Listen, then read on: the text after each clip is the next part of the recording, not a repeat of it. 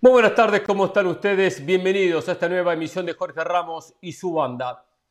Hoy entro a la cancha tranquilo, llego a la cancha respaldado, llego a la cancha, miro a los compañeros y digo, con este equipo hoy si nos va mal, ganamos por un gol de diferencia, ¿eh? Si nos va mal, la verdad, qué equipo que me han preparado, ¿eh? Para tres horas espectaculares, porque hoy nos acompañan José del Valle, Andrés Agulla, Dionisio Estrada y Richard Méndez. Un equipazo. ¿Será que dudan de la conducción y por eso me puso tanto respaldo? Ojo, ¿eh? Pero que tenemos un gran programa, no hay ninguna duda. Muchísima opinión estas tres horas. ¿De qué hablaremos? Por ejemplo, de lo que dijo Nasser Al-Khalafi, el presidente del Paris Saint-Germain, quien le tiró sus palitos a Javier Tebas, quien habló del Real Madrid, quien habló de Mbappé, quien habló del nuevo proyecto. Vamos a analizar si va por el camino correcto el conjunto parisino. Ayer mencionábamos una noticia que la MLS le quitó un jugador a Chivas porque Gudiño es nuevo futbolista del Atlanta United. ¿Es un llamado de atención para la Liga MX que la MLS le comience a quitar jugadores? Claro, sin darle un centavo, sin poner un peso sobre la mesa. Acá, según José El hay un culpable que tiene nombre y apellido. Estaremos con León Lecanda, porque hoy habló John de Luis, el presidente de la Federación Mexicana de Fútbol. Él estuvo presente en la conferencia de prensa. Vamos a ver qué nos cuenta León, donde habló muchos temas. Tema Gerardo el Tata Martino, tema Mundial 2026 y adelantó algo interesante, lo que tiene que ver con la Copa del Mundo a jugarse en este país en cuatro años. Hoy hay un tema que vamos a exponer como en un cuadrilátero en un rincón, Richard Méndez. Estados Unidos es más que México. En el otro rincón, Dionisio Estrada. México no es menos que Estados Unidos. Lo van a debatir, van a opinar. Andrés, José y yo seremos los, los jurados y daremos, por supuesto, nuestro punto de vista a ver cuál es la realidad de estas dos elecciones según nuestros panelistas que tienen opiniones completamente diferentes. Lo ven en pantalla, ¿eh? A los dos que están listos y preparados. Mm. Ya hay fecha, ya hay horario, ya hay estadio, para que finalmente se completen, escuchen bien, ¿eh? se completen las eliminatorias sudamericanas.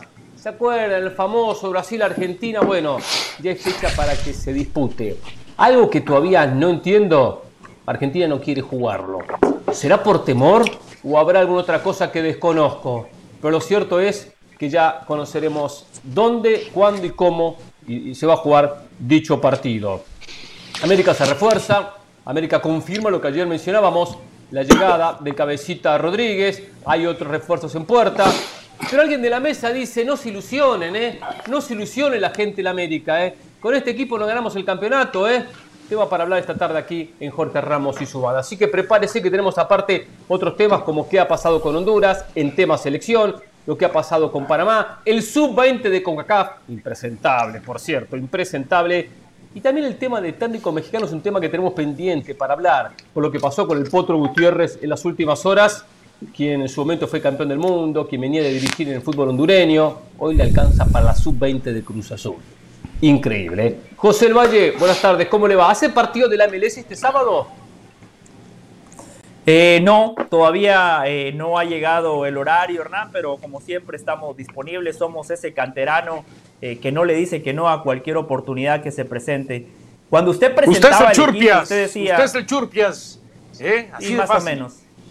Cuando Hernán presentaba este equipazo, ¿no? Andrés, Dionisio, Richard, Pereira, del Valle, yo pensaba, solo Zidane le diría que no a este equipo. De eso quiero hablar más adelante, Hernán. ¿Se imagina lo disfuncional que debe ser un equipo, una familia, para que un técnico le diga no a Messi, a Neymar y a Mbappé? Y lo que usted decía del sub-20 de CONCACAF, el otro día criticábamos a El Salvador, pero decíamos que es un mal endémico de toda Centroamérica. El otro día veía la cancha del Morazán y la verdad, Hernán, da tristeza. Da tristeza. Sí.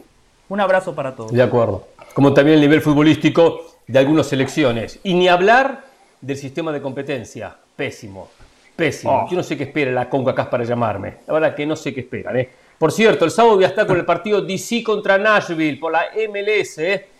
Eh, ahora parezco que soy el comentarista oficial de la MLS. Claro, no me alcanzaba para la Liga Española. ¿eh? Para, para la Liga MLS parece que sí. Pero bueno, Eh, si lo relata, estaré comentando. Si lo relata Richard, estaré con Richard. No sé. Después ya cuando lo sepa lo confirmaremos al aire. Andrés, ¿cómo le va? Buenas tardes. ¿Usted también comenta en el S? Bien, ¿qué tal? ¿Cómo les va? No, no me ha tocado comentar en MLS y el sábado estoy de vacaciones, así que ni me llamen, ni para relatar, ni para comentar, ni para verlo por eh. televisión, ni para comentarlo con los amigos en el bar. Ni, ni me llamen el fin de semana. Eh, bien, un gusto saludarlos. Andrés, eh, ¿ese es el efecto Jorge Ramos? Es el efecto Jorge Ramos. Me, quedé pensando con lo que decía José de que si Dan nos animaría con este equipo es que yo veo la pantalla y veo tanto Materazzi en esta pantalla que claro, entiendo por qué Zidane no se quiere meter con la banda en el día de hoy. Bueno, muchas novedades del mercado de pase. ¿eh? Confirmado que Lukaku vuelve al Inter. Ahora vamos a hablar de, este pase a préstamo.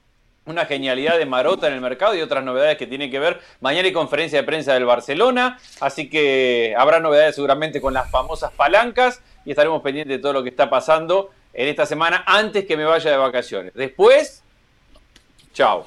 No me pregunten. ¿Cuántas semanas? ¿Dos semanitas? Tres, porque aprendí en este programa. Yo me tomaba, yo me tomaba, yo me tomaba, yo me tomaba dos, dos semanas de vacaciones hasta que empecé a trabajar en la banda y ahí dije, tengo un talento desaprovechado. Si acá la gente se toma tres semanas de vacaciones, yo creo que soy capaz de sumarme a la banda y fui por todo. Me parece bien, muy bien. Eh, por cierto, no, lo vamos a ver entonces en mucho tiempo, ¿eh? Porque yo me tomo, en tres semanas me tomo dos, o sea que tres más dos son cinco, por cinco semanas no, no nos vamos a encontrar. Pero bueno, ¿eh? voy a ir a, Costa Rica. ¿eh? Ya vamos a estar en semifinales de Libertadores, Hernán. Cuando nos encontremos estaremos más o menos en semifinales de la Libertadores. Exacto. Exactamente. Me dijo que vino preparado como nunca, ¿eh? que le pongan no a un Dionisio Estrada, que le pongan a cuatro Dionisios Estradas. Richard Méndez hoy quiere abordar este tema que ayer no se pudo explayar porque no le dimos la oportunidad, porque no hubo tiempo, porque teníamos otros temas, pero hoy sí lo va a hacer. Estados Unidos es más que México a nivel selección mayor. Por lo tanto, hoy viene con todo. Y también aprovecho a preguntarle, DC United contra Nashville, ¿lo va a relatar el sábado, Richard? Tengo que revisar el, correo electrónico porque no, no, no, he entrado todavía en mi correo de lo que va a decir. No conoce el relator Pereira. Si Pereira para defender a Estados Unidos. Pereira no el relator. A Estados Unidos. United Nashville, estamos juntos trabajando, ¿verdad? Sí, señor, voy a trabajar con usted. Vaya, la que hay que aguantarse. Eh, a ver, eh, si estuviésemos en tiempos comunes y normales, en esta fecha estaríamos jugando prácticamente la segunda fecha de una Copa del Mundo. Pero obviamente, como se va a jugar en Qatar y se va a jugar en el invierno, pues habrá que esperar. Hoy, un 21 de junio, pero de 1982, hace 40 años, se dio aquel famoso partido en el José Zorrilla, ¿se acuerdan? En el estadio José Zorrilla, Francia jugaba con Kuwait. Yo no había nacido, sí. No había nacido, bueno. No. Pero igual todavía había que leerlo, ¿eh, José? Claro, hay que leer, hay que informarse. Kuwait Está en, Wikipedia. está en Wikipedia, para contar la historia, porque me va a matar la, anécdota. 40 años de aquel partido en el José Zorrilla. Francia derrotaba a Kuwait por 3 a 1. Llega un cuarto gol de Francia. Alguien desde la tribuna sonó un silbato. El jeque árabe, el jeque kuwaití, que era hermano del emir de Kuwait, desde la tribuna empezó a ordenar a los jugadores que salieran de la cancha, los jugadores kuwaitíes. Bajó al campo. La Guardia Civil Española no es que evitó el ingreso del jeque a, la cancha, más bien le hicieron un pasillo para que entrara protegido. Entró protegido, le reclamó al árbitro. El árbitro, un eh, ex arquero ucraniano de nacionalidad soviética para la época, anuló el gol que había marcado Francia, lo cual originó la protesta de Michel Hidalgo, el técnico francés lo expulsó a Michel Hidalgo. Ese árbitro después nunca más volvió a pitar en su vida. La FIFA le retiró la licencia de por vida por anular un gol por el capricho de un jeque. Un jeque que, por cierto, bajó junto a sus ayudantes con un maletín. Nunca se sabe qué pasó con el maletín. Lo que sí se sabe es lo que ocurrió con el jeque. Falleció en, eh, el momento de la invasión de Irak sobre Kuwait en 1991. Hasta ahí llegó eh, la anécdota del jeque, que hace 40 años obligó a que le anularan un gol que no era ilegal a la selección de Francia en el partido frente a Kuwait. Podríamos considerar ese momento de la historia del fútbol como el antecedente del VAR. El jeque desde la tribuna vio como si hubiese sido el VAR y dio la orden de que anularan el gol. Se han venido menos los jeques porque, porque si vemos lo que hizo al que la IFI con el Paris Saint Germain metiéndose al vestuario del árbitro contra el Real Madrid y le dieron una fecha a Leonardo y al que la IFI nada, es la evolución de, los jeques en el fútbol. Eh, claro, aquello fue por la, piedra fundacional, fue aquello, ¿eh? La piedra fundacional. Y aquí el Mundial 82 sí que tuvo historias, ¿eh? Sí que tuvo historias. Una también la de Alemania-Austria, último partido, arreglado en el 1 a 0 ah, frente a Alemania qué vergüenza. para que los dos clasificaran. Y Argelia, que jugado a primera hora, quedó fuera, que enfrentaba a Chile. De a partir de ese Mundial dijeron, basta que la última fecha de los grupos se juegue en diferente horario, tiene que ser de manera simultánea. Dionisio Estrada, ¿cómo le va? ¿Cómo está? Tanto tiempo que no compartimos el programa. Hacía mucho, ya lo extrañaba por aquí. el saludo, Hernán, por supuesto también a José, a Andrés, a Richard. No, pero yo estoy muy al pendiente, muy al pendiente siempre. ¿eh? Por cierto, me gusta. su segmento de la clase táctica es el principal responsable de que hoy, de que hoy los americanistas y un sector de la prensa estén con un exceso de ilusión de que este América es el oh. principal candidato al título de lo que es Pero usted lo vio el segmento Apertura 2022. ¿Usted lo vio el segmento bien? Le digo, ¿Pero qué viste, Dionisio? Estoy en todos ¿eh? lados, como dijera el, comandante Matei, ¿eh? Estoy en todos lados. Lo vi ayer acá, lo vi también en Picante, el pedacito que le pusieron Pero lo viste en mute. Pues, Ponele audio. ¿Eh? Sí, sí, sí. sí. audio. Sí, hay, que, ¿Eh? poner, hay que escucharlo, ¿eh? escucharlo, ¿eh? Y Entenderlo. Sí, bueno, la verdad a veces es complicado entenderlo usted, a veces como un lenguaje coloquial, imagínese como un lenguaje técnico-táctico.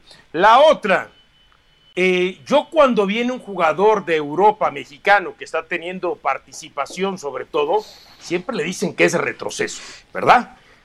Pues yo no escucho lo mismo en el caso de Néstor Araujo, ¿eh? No escucho lo mismo en el caso de Néstor Araujo. Yo te lo digo. Néstor, ¿eh? Yo te lo digo, es un retroceso. Ok, perfecto. Pero tuve que venir para escucharlo de, e, e, en este momento. Pero en México no lo he escuchado. Todo el mundo está emocionado que Néstor Araujo a la América. Pero ojo, si Néstor Araujo no estuviera jugando en el Celta de Vigo, pues dices, bueno, quizás no lo vería así. Pero si está jugando, ¿eh? a menos que el técnico Coudel le haya dicho, sabes qué, ya para el próximo torneo no te vamos a considerar, vas a estar en la banca, eh, tengo este, prioridad sobre tal o cual jugador, que no creo que haya sido así, entendería entonces que regresara Araujo. Entonces creo que lo de Araujo hay que decirlo de esa manera. Y lo otro, cada vez es más complicado y ustedes pónganle la excusa, el argumento, la justificación y el pretexto que quieran para que los cuatro grandes del fútbol mexicano hagan ya no refuerzos, hasta incorporaciones. ¿Qué pasa con Cruz Azul? Mal endémico desde hace muchos años. Chivas, pan con lo mismo. América no es la gran cosa. Y bueno, creo que Pumas ha aceptado su realidad y se conforma con lo que puede. Entonces, cada vez es más complicado. No sé, ojo, ¿eh? Si sea porque no hay presupuesto o no sé si sea por incapacidad de quienes están como directivos sobre todo en Cruz Azul, en América y en Chivas.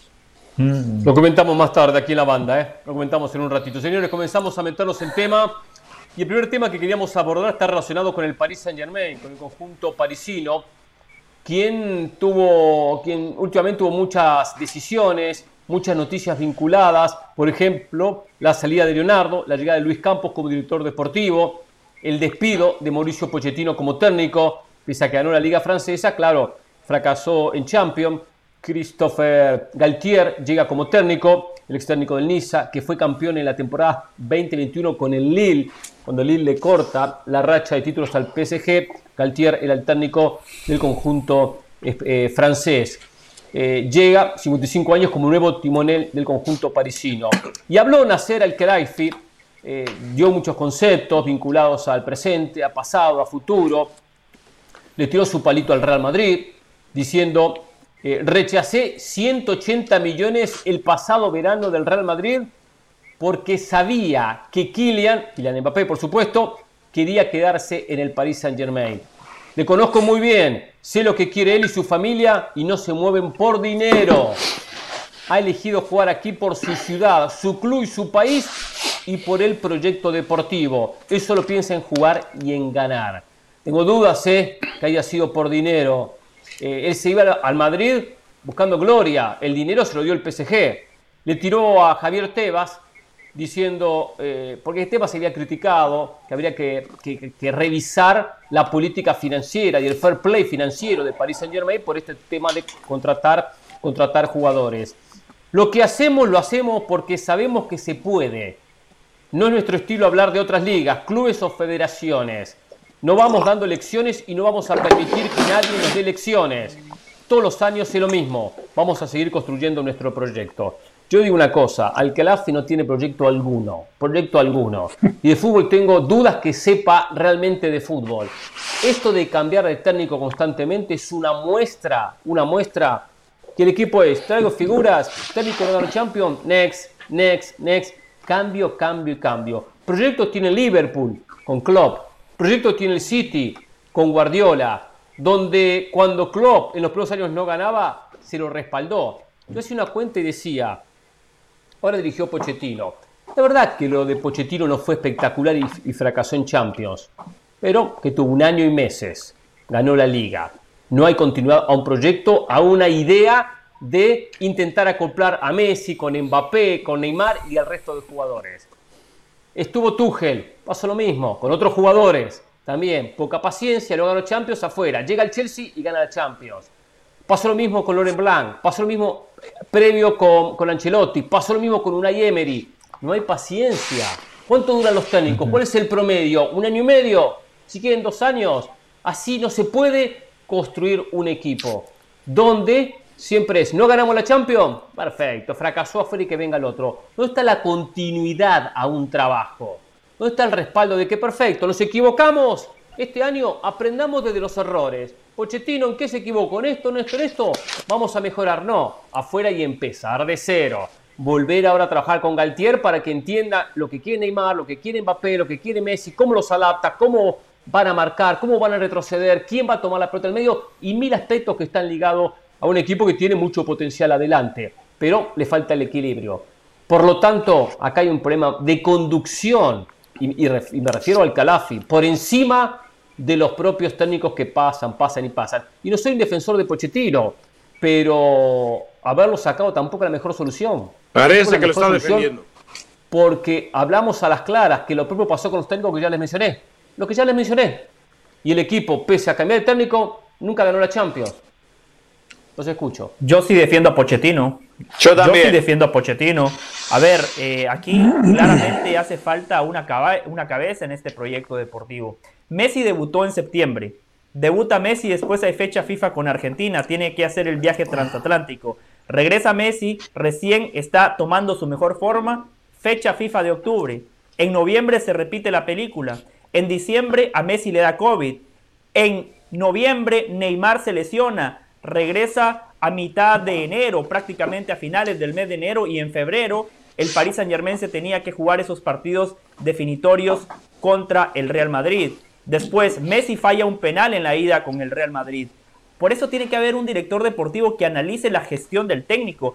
Eh, Pochettino obviamente fracasó, pero a la hora de repartir culpas, él no es el único responsable. Sí, tiene su grado de responsabilidad, pero reitero, tuvo poco tiempo para trabajar un tridente ofensivo, ya que por múltiples cuestiones eh, tuvieron poca continuidad. Después hay errores muy puntuales, lo de Donnarumma, un error clave que claramente termina cambiando la dinámica del partido, un error que va al marcador y a partir de ahí el cotejo fue otro. En esos 180 minutos de fútbol, en 150 el Paris Saint Germain impuso condiciones. Entonces, ¿es el técnico el principal responsable? Creo que no. Y por eso voy un paso más allá. Justamente por esto que dice Hernán, que no hay un proyecto deportivo, este equipo está destinado al fracaso. Si echaron a Pochettino, antes de eh, tirar nombres había que definir un perfil. ¿Qué perfil de entrenador necesita el Paris Saint Germain? Necesitaba un técnico con mucho carácter, con personalidad, un técnico probado, un tipo ganador, un tipo tan millonario como los futbolistas, un entrenador que también viaje en aviones privados, que vaya a los mejores restaurantes y que se pueda rentar casas en Ibiza todos los veranos, para que cuando entre al vestidor automáticamente imponga respeto. Galtier es un técnico muy bueno, muy reputado, muy querido, muy respetado en el fútbol de Francia, pero ¿tiene ese perfil? Por supuesto que no lo tiene. Hay futbolistas del Paris Saint-Germain que lo van a ver del hombro hacia abajo. Imagínense ustedes lo disfuncional que debe de ser ese club para que Zidane le haya dicho que no a Messi, a Neymar, a Mbappé, porque Zidane es un tipo muy inteligente. Él sabe que para ganar se necesita de buenos futbolistas. Zidane no es un tipo que haya revolucionado el fútbol desde lo táctico. Es un entrenador que tiene ideas muy claras, pero que sabe que para ganar necesita de talento en el último tercio. Y el Paris Saint-Germain hoy tiene mucho talento en el último tercio y en todas sus líneas. Pero Zidane dijo, un vestuario lleno de egos, con anarquía, con Mbappé que dicen que hasta tiene poderes de director deportivo. Se viene el Mundial de Qatar. Zidane sabe que los Messi, los Neymar, incluso los Mbappé, todos los futbolistas van a priorizar la Copa del Mundo. Entonces, cuando usted pone todo en la balanza, Zidane dijo, este equipo es un cabaret, me lavo las manos y espero otra oportunidad.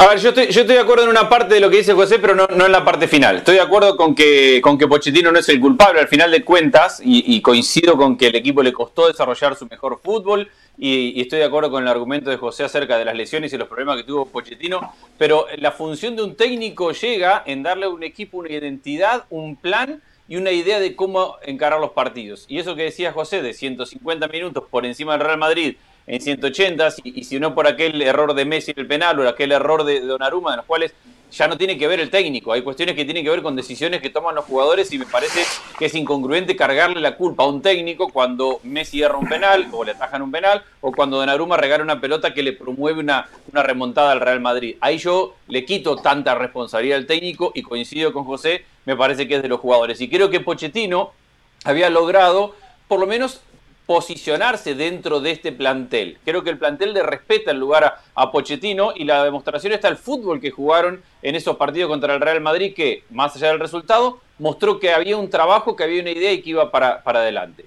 No estoy de acuerdo con lo de Zidane. Yo creo que Zidane no, le tiene miedo ni, al ego. No me parece que este sea un mal vestuario. Yo, yo no vi un vestuario poco comprometido con el resultado cuando jugaron en, en, Champions contra el Manchester City, cuando todavía estaban muy verdes y tuvieron que luchar más que jugar. Ni tampoco vi problemas de ego ni de vestuario en, la derrota ante el Real Madrid. No, no me pareció que el problema sea ese. Ni tampoco me parece que, que Zidane tema manejar egos. Zidane es del Real Madrid y del Marsella que son los dos grandes enemigos que tiene el Paris Saint-Germain. Tiene muy poco para ganar yendo al Paris Saint-Germain cuando él ha dicho toda su vida que su corazón es del Marsella y es del Real Madrid y ha ganado los títulos en el Real Madrid. Y ya sabemos lo que es para el Marsella el Paris Saint-Germain y ya sabemos el enfrentamiento que hay hoy entre el Real Madrid y el Paris Saint-Germain. Y con el Mundial a la vuelta de la esquina y con la posibilidad de agarrar la selección de Francia, a mí me parece genuino que, que Zidane prefiera agarrar la selección de Francia y no creo que tenga problemas con los egos. Y con respecto al Mundial, sí, José, tenés razón con que está el Mundial y la atención de los jugadores está ahí. Pero eso es problema a lo mejor para otra liga. El Paris Saint Germain seguramente va a ganar la liga con el Mundial de por medio. Y la parte que le importa al Paris Saint Germain es lo que viene después del Mundial. Porque la fase de grupo de la Champions la va a pasar. Aún distraídos, cuidándose, sin meter la patita, todo eso. Y cuando vuelvan del Mundial, ahí es donde viene lo que le importa al Paris Saint Germain, que es tratar de ganar la Champions. Ha dicho más que la después lo podemos seguir comentando. Yo encuentro una dificultad grande para cualquier técnico que llegue al Paris Saint Germain. A, ver, el problema que se le presentó a Pochettino, como se le ha presentado a otros técnicos, es que el equipo no está pensado ni armado por el técnico.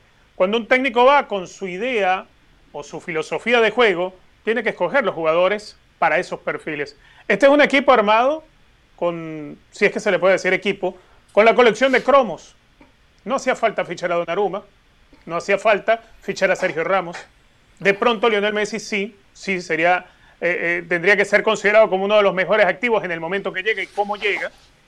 Pero definitivamente el Paris Saint Germain se convirtió en una colección de cromos al capricho, sin una idea de construcción de equipo, sin un técnico realmente que sea el que decida qué es lo que quiere y con un director deportivo que simplemente obedece lo que le dicen de la oficina que está más arriba. Entonces, mal se haría pensar que el fracaso del técnico sea porque carece de ideas, porque Pochettino trabajó con grupos de menos jerarquía individual en relación a lo que tiene el Paris Saint Germain, pero no hay una idea de equipo. demasiado creo yo que hizo Pochettino en hacer jugar a este equipo lo que lo hizo jugar. ¿Qué es lo que busca el Paris Saint Germain? Bueno, un técnico que sí pueda ser eh, respetado dentro del vestuario, pueda tener influencia sobre los jugadores, pueda servir de cobijarlos, pero que sea dócil con el que la IFI, que sea dócil con lo que baja de la oficina de arriba, que sea dócil a los caprichos mm. del grupo. Y eso es una gran dificultad. Así es muy difícil armar un equipo pensando en ser ganador. Creo que ese sí sería uno de los motivos que aleja a Zidane, además de lo de Real Madrid y lo, de, y lo del Marsella, de trabajar con un equipo como el Paris Saint Germain. Porque más allá de que Zidane tuvo choques con Florentino, en el Real Madrid siempre privó el aspecto de construcción futbolística. Eso en el Paris Saint Germain es imposible actualmente. Ah, te hago una pregunta, Richard. perdón. Te hago una pregunta. ¿Qué diferencia hay entre el no hubo necesidad de contratar a Donnarumma al no hubo necesidad de contratar a Courtois hace un par de temporadas? Es no, pero es que lo de Courtois es lo mismo en el Real Madrid. Ah, bueno, pero mira cómo terminó Courtois ahora.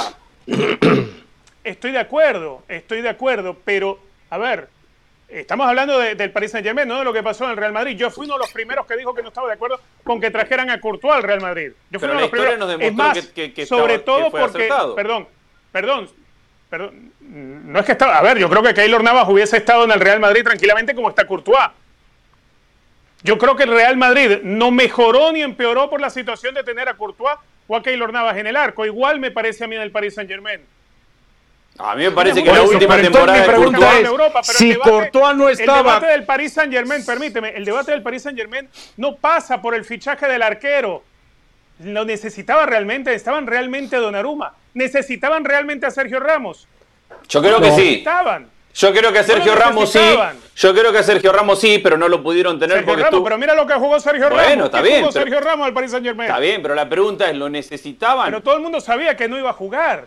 No, no, no, yo no sabía que no. Yo creo que al que la IFI no. Sergio Ramos, no, que jugó el último año en el Paris Saint Germain, nada. pero Richard. Todo el mundo sabía que no iba a jugar, Sergio Ramos. Todo el mundo sabía que venía mal, que ¿Qué opina Dionisio también?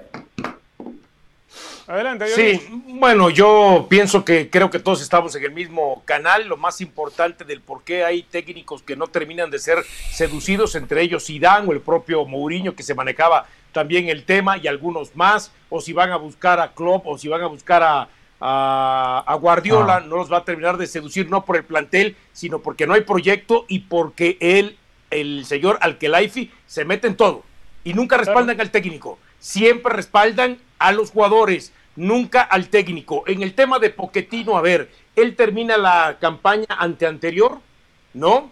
Y uno pensaba que después de que llegara Lionel Messi, y todo este torneo, que lo viéramos este, justamente ya con ese tridente, que es cierto, eh, hubo momentos en que no pudieron jugar los tres la mayor parte de las veces, pero se esperaba que este equipo por lo menos mostrara algo distinto y no lo terminó mostrando. O sea, dio la impresión de que Poquetino, ojo, eh, no estoy diciendo que es el culpable, simplemente no pudo simplemente no pudo. Desde aquella situación en que termina sacando a Messi, que da la impresión que Messi se molesta, se incomoda, que eh, no se sabe manejar esa situación después al exterior, hacia la prensa, hacia los medios de comunicación.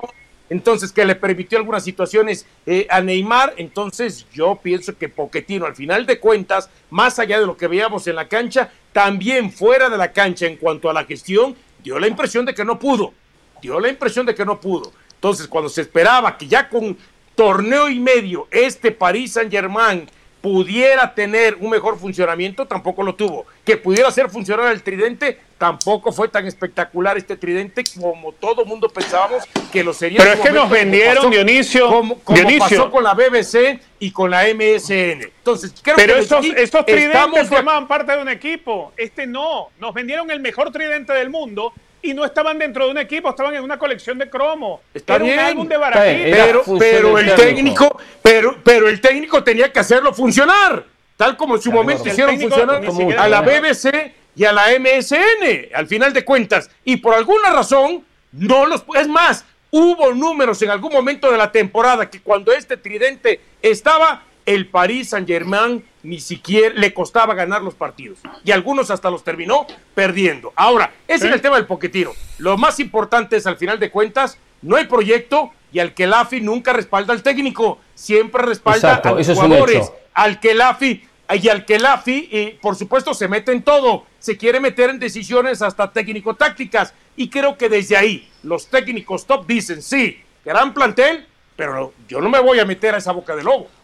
De acuerdo. Andrés quería agregar algo. Andrés. No, un par, un par de cosas. Eh, yo creo que los grandes técnicos del mundo se adaptan a, lo que el club les da. Eh, eso de que viene el presidente o viene el dueño y te toca la puerta y te dice tenés que poner a esta, tenés que poner otro, no es real. Un técnico que agarra un club sabe que si el club compra un jugador por 50, 70, 80, 100 millones, ese jugador automáticamente tiene que jugar. Y los grandes técnicos del mundo se hacen cargo de estos planteles. A ver, Ancelotti fue técnico del Milan de Berlusconi. No había presidente más intervencionista que Berlusconi. Ancelotti fue técnico de, Florentino Pérez, que no tiene que tocarte la puerta, pero si Florentino te compra a Cristiano, a Bale y a Benzema, más vale que los pongas a jugar a los tres, porque no te tienen que decir que el club está gastando millones y millones de dólares para que vos pongas a un jugador.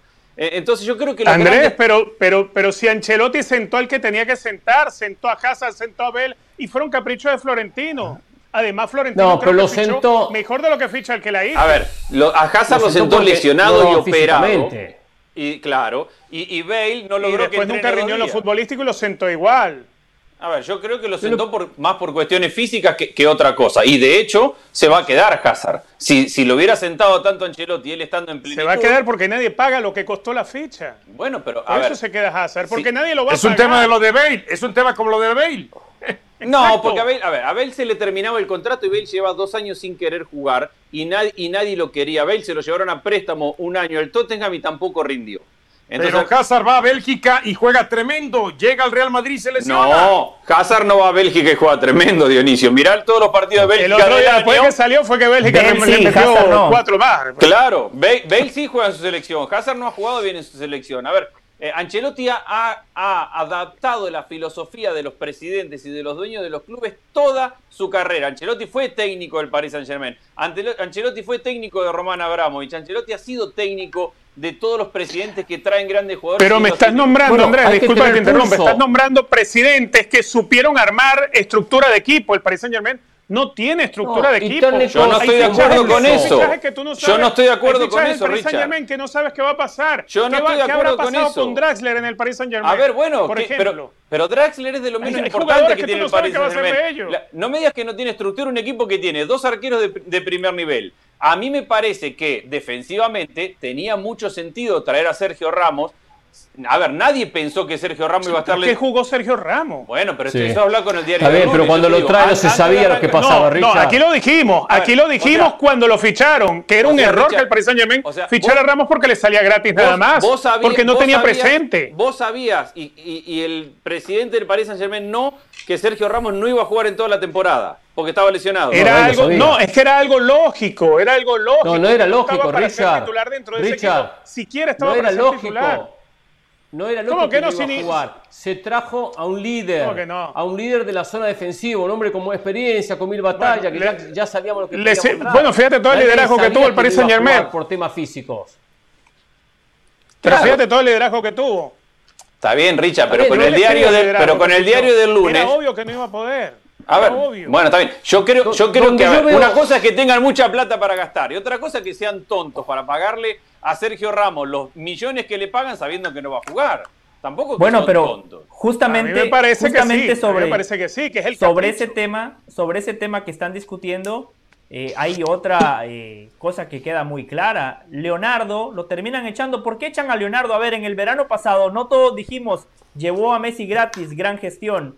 Llevó a Donnarumma gratis, gran gestión. No es Leonardo. Sergio eso Ramos, no es Leonardo. Sergio Ramos, la jerarquía que le No es Leonardo. Hakimi Archaf. Por eso les digo, o sea, terminan echando a Leonardo como que si él fuese el responsable. Echan a Pochettino como, como que si hubiese sido el gran responsable del fracaso. O sea, Al Lafi claramente termina echando a todos los que están por debajo de él porque no quiere asumir la responsabilidad, la gestión. Se va a echar el dueño, se va a despedir el dueño, se va a despedir a sí mismo. configuró una gran plantilla, dos futbolistas titulares por posición. La próxima, al que hay que despedir es al Calafi. A él tienen que despedir, él se tiene que ir. Los cataríes tienen que decir, llegaste claro. club para ser presidente y fuiste un desastre. A él hay que despedirlo. Yo una cosa que digo de, de Pochettino, eh, yo no culpo de todo a Pochettino, eh. tiene su culpa, ¿verdad? Lo que decía José, el tema de Messi y todo esto. donde no me gustó es que en conferencia de prensa, especialmente el tema Navas Donnarumma, nunca era claro.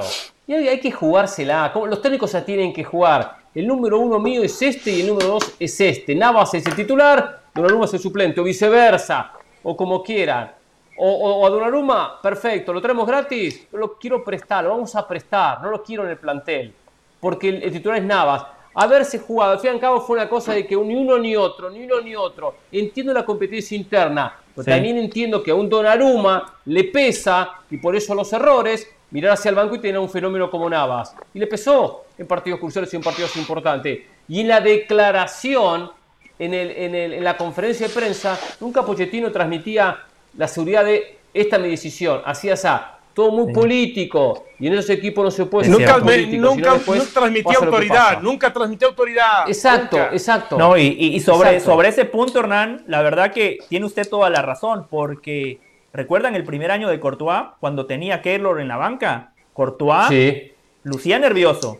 Cometía errores tontos. No transmitía la seguridad que hoy transmite se va Keylor Navas y empezamos a ver el Courtois que todos esperábamos, el líder de la portería, el tipo que te ganaba partidos, que aparecía en momentos clave. Es muy incómodo, especialmente en esa posición donde nada más juega uno, tener a otra superestrella en el banco de suplentes, donde la prensa está dividida, donde le toca jugar a Donnarumma y la gente dice, no, debería de jugar Keylor. Y lo opuesto también aplicaría, juega Keylor, pero ¿por qué juega Keylor? Donnarumma fue la figura de Italia en la pasada Eurocopa. ¿Qué nos decía el otro día Guillermo Almada? A los jóvenes hay que ponerlos y respaldarlos. Y a los pocos partidos, como son jóvenes, explicarles que son muy importantes en el equipo, que se convenzan, que estén seguros de sí mismos, de que son importantes en el equipo, de que no están simplemente por ser uno más, que su aporte es clave. Desde ahí van creciendo los jugadores. Entonces, si soy un muy buen portero que tenga mucho recorrido, pero sé que la prensa me cuestiona, algunos me cuestionan, piensan que el que está en el banco suplente es el mejor, automáticamente tengo inseguridades, tengo inseguridades, y mucho más un arquero con grandes condiciones como Donnarumma, pero también tan joven. Eh, otro tema que tiene que ver con, lo que decía José al principio, con lo que estoy de acuerdo, de la incongruencia de las decisiones de Alquelaifi. Galtier, que lo llevan porque, porque el Paris Saint Germain no le ha ganado a Galtier en los últimos cinco partidos, porque el año pasado los bailó en la Copa, eh, por, por todos estos motivos que ya explicaban recién. Es un técnico que juega siempre en todos sus equipos, salvo que lo empiece a modificar ahora, 4-4-2 y un equipo vertical. Entonces, ¿qué? ¿Va a ser del Paris Saint-Germain un 4-4-2 contragolpeador? ¿Cómo va a poner en un 4-4-2 a Neymar, Messi y a, Mbappé? ¿O, va ¿O van a traer a un técnico que ha jugado toda su vida un fútbol vertical, de ida y vuelta, de poca elaboración? Lo van a traer para que cambie su idea y trate de acomodar a Messi, a Neymar y a Mbappé, porque al final Messi, Neymar y Mbappé tienen que jugar los tres, aunque el técnico sea Dionisio Estrada. Los tres tienen, que jugar en, ese, equipo. Yo les cobro un millón de dólares y los hago campeón en, dos, en un año. Yo no tengo ninguna duda y eh, voy de, analista de video tuyo, Dionisio. Pero, pero uno se imagina un 4-4-2 y tú dices, bueno, a menos que utilices un par de interiores y juegue, juegue Messi como media punta a, un diamante en la mitad de la cancha. El único 4-4-2 donde te cabrían los tres jugadores, pero, pero igual no, hace demasiado sentido. No hace demasiado sentido. Por eso, esa es la incongruencia que decía José Hernández cuando arrancábamos en este segmento. Es, es totalmente incongruente con, con su idea de ver cuál es el plan. ¿A qué quiero que juegue mi equipo? Y ahora, después de todo este caos, sale hoy a decir en una entrevista al Kelaifi que se acabó la era del pasado, que ahora se viene un nuevo Paris Saint-Germain que lo quiere más identificado con los colores de la ciudad y del país y que de acá en adelante lo que quiere son todos jugadores franceses. Hable, ah, Hablame de incongruencia. Cuando, cuando empieza a echar a Donnarumma, empieza a echar a Ramos, empieza a echar a todos, claro. a Messi, a Neymar. Y ahora quiere todos franceses, quiere ahora. Háblame de incongruencia. Bueno, no, sé, lo fundamos y le ponemos los colores de la chiva de Guadalajara y las chivas de París, ya está. Y ya está. Así va el PSG, así va. Cuando la cabeza no funciona, no tiene las cosas claras, aprende sobre la marcha, después se hace muy difícil, ¿eh? Y algunos ni a los golpes terminan aprendiendo. Pero bueno, eh, la historia del PSG, de este Alcalafi, estas declaraciones, un dirigente que se empieza a agrandar y a, sentirse un poco eh, eh, dueño ¿no? de una institución y gran parte de Europa, encima presidente de la ECA, con mucho vuelo rapidito, pero se va a seguir dando unos cuantos golpes sin lugar a dudas. A ver, quiero cambiar de tema, señores. Ayer damos a conocer la noticia de Gudiño, jugador, el ex arquero de, Chivas, que pasa a ser jugador de Atlanta United. El equipo del Gonzo Pineda, aprovechando eh, algo que lo respalda a través de la FIFA, que futbolista que termina su contrato queda libre si no lo renueva, aprovechó dicha situación, Udiño no renovó con Chivas y de esa manera le hizo una oferta, previo por supuesto a su renovación, a, su, a la culminación de su contrato, y lo anuncia ayer como portero del conjunto de la MLS. Si hay una liga que gasta dinero es la MLS. Si hay una liga que hoy supera a México en lo que es comprar jugadores es la MLS, sino ver en Sudamérica cómo ha ido Argentina, Uruguay, Colombia, Ecuador y compra jugadores. Hoy para muchos equipos en Sudamérica es más importante vender a la MLS que vender a México porque hay mejores valores, porque se paga mejor, porque pagan eh, eh, hasta veces eh, todo en un pago y no simplemente en cómodas cuotas. Por lo tanto es, es un gran mercado. Si México va a empezar a perder jugadores, a perder jugadores porque se van a ir gratis a la MLS, que van a estar atentos a los mm. contratos que finalizan, como pasó con Gonzalo Pineda, perdón, eh, con, con, Orbelín Pineda. Orbelín Pineda terminó mm. su contrato en Cruz Azul. Digo, yo no renuevo, me, voy, me voy a España. Y se fue al Celta de Vigo. Entonces, si va a entrar en eso la Liga MX, es peligroso. Es peligroso. Porque la, la MLS va a aprovechar con mejores contratos, seducir a los jugadores para que no renueven y se venga a la Liga de este país. Es un camino donde México que no hay cómo controlarlo, porque está el famoso pacto de caballeros que ha perdido cierta fuerza y es algo que legalmente no se permite, que la, ley de México no lo permite. Entonces, es algo que México tiene que estar atento, ¿eh? porque puede ser un problema en el futuro. Perder jugadores Qué bárbaro, en la liga porque, porque la MLS se lo termina llevando gratis. No entiendo qué es eso de qué bárbaro. ¿A qué se refiere? ¡Qué bárbaro! porque usted, como siempre, protegiendo a uno de sus favoritos, porque todo lo que usted dice tiene razón, pero póngale nombre y apellido. Póngale nombre y apellido. Otro error de Ricardo Peláez. Un ¿qué tiene que ver? Acá no es error de Peláez. Un equipo. A ver, ¿cómo no va a ser error de Peláez? Justamente por todo lo que usted acaba de comentar. Especialmente cuando hablamos de Chivas, ese error se magnifica porque es un equipo que tiene poco poder adquisitivo, que hoy no tiene capital, no se puede dar el lujo de que uno de sus activos, Raúl Gudiño, salga gratis, que sea transferido a la MLS y que Chivas reciba cero pesos. Otro gran error en la gestión Ricardo Peláez, un directivo que a día de hoy usted sigue defendiendo, no sé por qué, porque le cuento, en las últimas semanas se gastó 5 millones de dólares por eh, Mozo y al final tuvo que pagar 3.5 en efectivo y les dio a Huerta para completar los 5 millones de dólares. ¿Sabe quién está libre, Hernán Pereira? ¿Sabe quién todavía no firma contrato? Un tal Carlos Vela. Con esos 5 millones de dólares yo voy, le toco la puerta. Pero Vela no quiere ir a la Liga MX. Carlos, perfecto.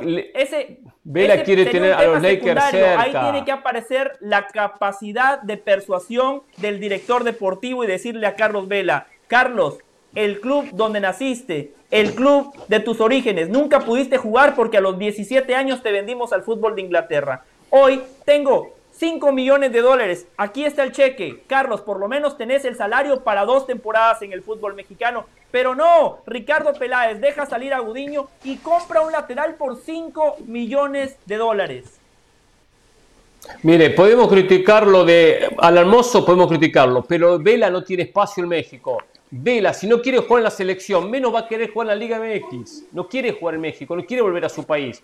No le interesa, prefiere la comodidad de la MLS, una liga tranquila que encima tiene un prolongado, una prolongada pausa cuando llega fin de año y hasta que comienza la temporada siguiente. Una liga donde no hay mucha presión mediática. Él prefiere esa comodidad y aparte la comodidad y el confort de Estados Unidos. O sea, no me menciona Vela. Vela no hay opción. ¿Y quién no dice que no se comunicó el propio eh, Peláez con, Carlos Vera. De repente lo hizo, de repente lo hizo, desconocemos.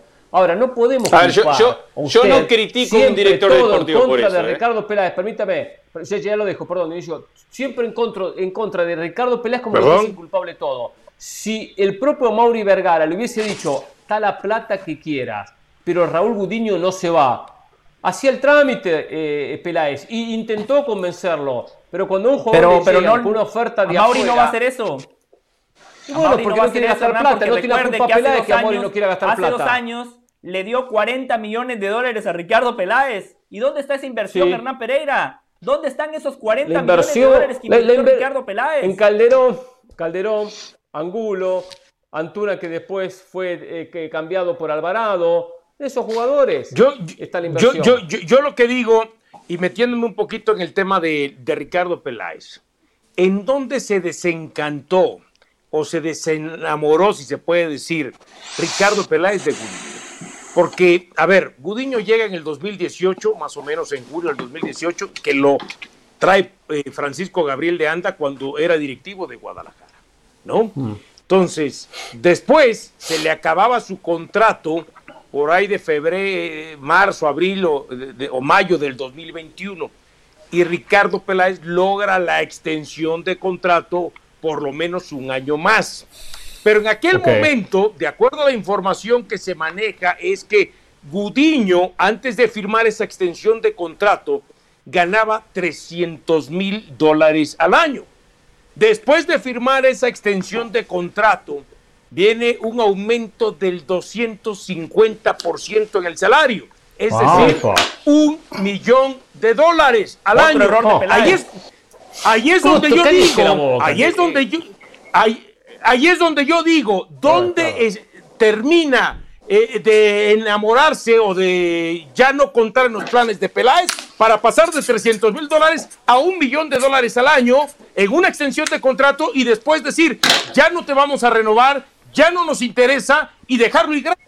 Y dejarlo ir gratis. A ver, yo, yo no creo que lo haya dejado ir gratis y lo que menos haría es apuntar a Ricardo Peláez porque se le va un jugador gratis, porque Florentino no es un mal presidente porque se le fue Isco y Gareth Bale en esta temporada, ni en el Paris Saint Germain son tontos porque se le va Di María, ni Marota, uno de los mejores deportivos, directores deportivos del mundo. Pero en Gareth Bale, se le, an- eh, se le acaba de ir Andrés, en Gareth Bale puedes encontrar un razonamiento. Indiscutido. En, Gar- en Gareth Bale puedes encontrar un argumento para decir que se vaya y gratis. quita a Gareth Bale. Vámonos. A, a Marota, el uno de los mejores del negocio del mundo, se le acaba de ir Pérez, titular indiscutido de su equipo, al Tottenham con el contrato en su poder. Para mí, Ricardo Peláez hizo lo más difícil que tenía para hacer.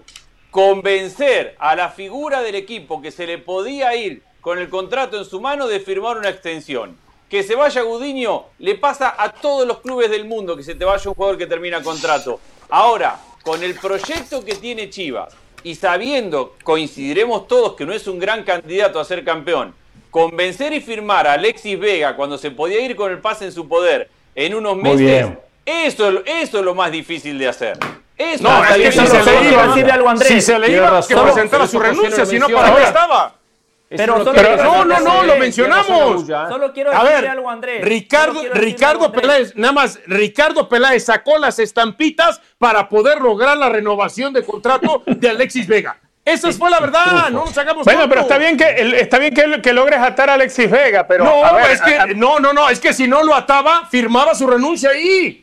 Está Eh, bien, pero a mí, a mí lo que me cabeza. parece, lo Si que no, me ¿para qué parece, a ver, lo que me parece mal es que estemos señalando a Peláez por la situación de Gudiño y ojo, Gudiño va a tapar el hueco en el Atlanta United mientras se recupera Brad Guzan, porque cuando Brad Guzan esté de vuelta de su lesión es el que va a jugar, porque Brad Guzan es, Es otra uno de historia. los íconos de este equipo, no es Gudiño Claro, el ícono. es- claro, claro, Entonces- esa es otra historia, Richard. To- Exacto, pero toda esta laraca contra, contra la figura de Ricardo Peláez cuando estamos viendo que Gudiño ni siquiera tiene garantizado ser la figura inamovible cuando Pero- regrese Brad Guzan, porque seguro Brad Guzan va a ser el arquero de Atlanta United cuando se recupere de la lesión. Pero tiene yo digo, 37 la años, apuesta ¿eh? de Gudiño, la apuesta de Gudiño tampoco es que es demasiado grande. La bueno, pero yo pregunto entonces, ¿para qué, ¿para qué le diste un aumento de 250%, que fue un aumento súper considerable, para alguien que aparentemente no se iba a quedar en tu equipo, o no iba a ser eh, plan de tu equipo y no iba a ser un activo permanente de tu equipo? Ahí hay un error. No, no, no, no, no, pero no, yo un creo error que no lo lograste retener, pero es que la decisión, me parece a mí que, que- que no es que no se logró retener a, a Gudiño, eso es lo que te estoy diciendo. Cuando la, la actitud del jugador es irse a la Atlanta United porque el arquero titular está lesionado, me está dando a entender que el jugador va para allá a ver si se logra hacer del puesto para cuando regrese, cuando regrese Gusan. Esa es la apuesta que está haciendo el jugador en lo individual. pero no es que se está yendo a un lugar donde va a estar mejor en lo deportivo. Se está yendo a un lugar donde él está haciendo una apuesta a ver si se logra posicionar allí. Me parece a mí que, que, es el club el que a final de cuentas no quería retener a Gudiño. Me parece yo, quiero, yo quiero responderle a Andrés. Por eso, ¿basado en qué? Porque Andrés trazaba el paralelo o ponía la comparativa en la mesa y mencionaba a Florentino Pérez y a Marota. Hay algo en la vida que se llama crédito. Florentino tiene sus buenas y sus malas, pero la vitrina está llena de títulos, Andrés, en la gestión Florentino Pérez. Después podemos debatir lo bueno y lo malo. La vitrina, la vitrina de Chivas en la era Peláez, cero títulos. Y fue Peláez, no yo, fue Peláez el que dijo, a partir de hoy, a partir de mi llegada, nada más vamos a hablar de títulos en Chivas. Andrés mencionaba a Marota. Marota dice, a ver, yo vendí a Lukaku por una cifra estratosférica. Yo fui el director deportivo que rompió con la paternidad, la hegemonía que la Juventus había establecido en el fútbol italiano. Deme los argumentos para defender a Ricardo Peláez. No hay. Es que no, Yo, lo, yo lo que te quería decir cuando ponía esos ejemplos, porque es verdad que uno, eh, en los títulos tenés razón, es que no hay director deportivo en el mundo que pueda evitar un jugador que simplemente quiere terminar su contrato e irse. Podés poner al que quieras, que si un jugador quiere terminar el contrato y por ambición económica, deportiva, porque se quiere ir a vivir a otro lado, porque no aguanta, por, por el motivo que sea, si ese jugador se quiere ir, en cualquier club del mundo se van se van. Entiendo. Eso le pero, pasa a cualquiera. Claro. Andrés, Entonces, pero Andrés, a Andrés, porque un jugador se quiere ir. No, no, no, no, no, no, no, no, no. Pero Lo Andrés, pasa no es que me es una suma de muchos no, factores, Andrés. No es pero Andrés, no me digas no me digas que el tema de Gudiño es más atractivo irse al Atlanta United que a verse problema de Gudiño, pero no, no, no, no, no, no, pero es que, seguramente, pero es que no, estamos, estamos hablando de Chivas, estamos hablando de uno de los equipos más populares del país, no, esa no te la compra. el que él quiera irse no, el que quizá hubo alguna confrontación que obligó a Raúl Gudiño decir, así no le entro es otra cosa. Pero que no discutamos, la decisión de, discutamos la decisión de Gudiño, no la actuación de Peláez. ¿Por qué Gudiño piensa que ir a, como nos cuenta Richard, dentro de poco tiempo ser suplente en, Atalanta, en Atlanta es mejor idea que quedarse siendo el arquero titular de Chivas? ¿Pero qué tiene que ver Peláez con la decisión porque de Gudiño quizá, Porque quizá eh, Peláez y Gudiño tuvieron una confrontación a la hora de la hora y dijo el otro, así no le entro aunque quiera quedarme. Así no le entro, Estrada, aunque quiera quedarme. Estrada, que a Gudinio le quedó grande el arco de Chivas. Le quedó muy grande. Al fin y al cabo nunca fue un titular indiscutido que uno dijera, no, no hay dudas, es el número uno de Chivas. ¿eh? Siempre se cuestionó su presencia en el arco con errores que tuvo. Bueno, entonces, eh, entonces, dices tú que hay un aumento del 250% para extender el contrato? Si, si le quedó grande, ¿por qué hay un aumento del 250%? Tú haces un aumento del 250% cuando estás completamente seguro que ese jugador es el portero ideal para tu equipo. ¿Mm? pero yo quiero que me digan, a ver, esperando un crecimiento en lo deportivo, esperando que se comprometa con el club y esperando cantidad de cosas. Bueno, renovó por un proceso corto, le pidió un paso al costado y se fue yo, quiero que me digan, a ver, ¿qué, hace un director deportivo si un jugador, qué? ¿Lo pone contra la pared? Dice firmá o firmá, lo, obliga, lo ahorca. ¿Qué, hace un director deportivo? Bueno. Si el jugador dice, me quiero ir, me voy. Ah, no, no, no, no, no, pero, voy. pero hay que ver por qué me quiero ir. Hay que ver por qué me quiero ir. No, no, no, no, no. Hay que ver por qué me quiero ir. ¿Por qué me quiero ir? Porque a lo mejor aquí me están tratando mal. Porque a lo mejor aquí me están obligando a hacer algo que no quiero ver.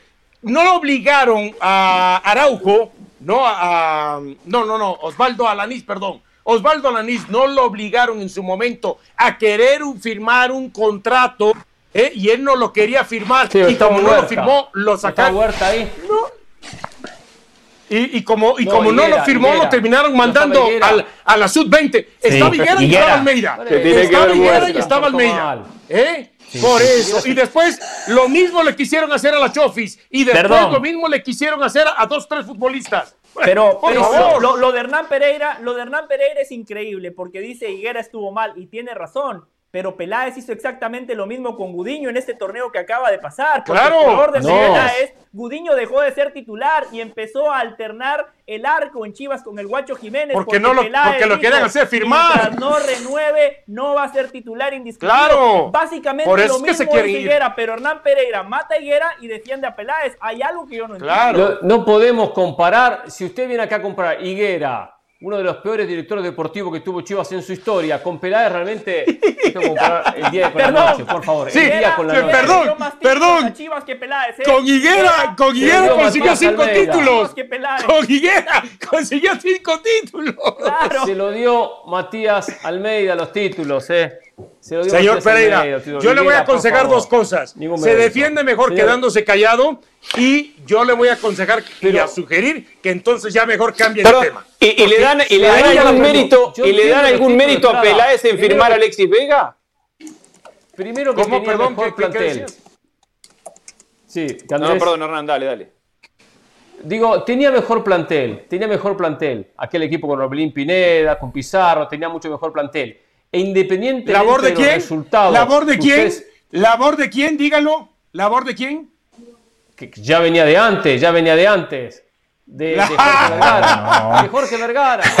Claro, era de Ok, Jorge. Vergara el plantel que tenía. Pero bueno, pero independientemente, yo le digo una cosa y quiero irme a la pausa para, para- porque después viene León Lecanda. No, Si falta. Andrés se quedó con algo. Quiero que me responda con una palabra. Del Valle y Estrada, si tienen que contratar un director deportivo para el equipo X, ¿llevan a Higuera o llevan a Peláez? ¿A quién lleva José? A ninguno de los dos ya. Ni a Baños. ¿A quién lleva José? Yo, yo soy resultadista, Hernán. Yo llevo a Higuera, cinco títulos. Qué bárbaro. Uno dice nada, el otro con tal de Te mantener- mantenerse fiel con su postura. Señores, vamos a la pausa. Hablemos en Jorge Ramos y su banda. ¿eh? ¿No, ¿No quería decir algo Habló- Andrés? ¿O ya a lo mejor No, porque se no la pausa. No, no, no, no, no, yo- Tenemos yo- la pausa y después hablamos. Pausa. Tenemos que hablar de Estados Unidos-México, Estrada, ¿eh? Tenemos que hablar de ese tema, ¿eh? No arrugue, ¿eh? No arrugue, no se asuste. ¿Qué vamos ¿eh? a hablar de ese tema? Ya volvemos. No hay nada que Ramos hablar. ¿eh? Volvemos.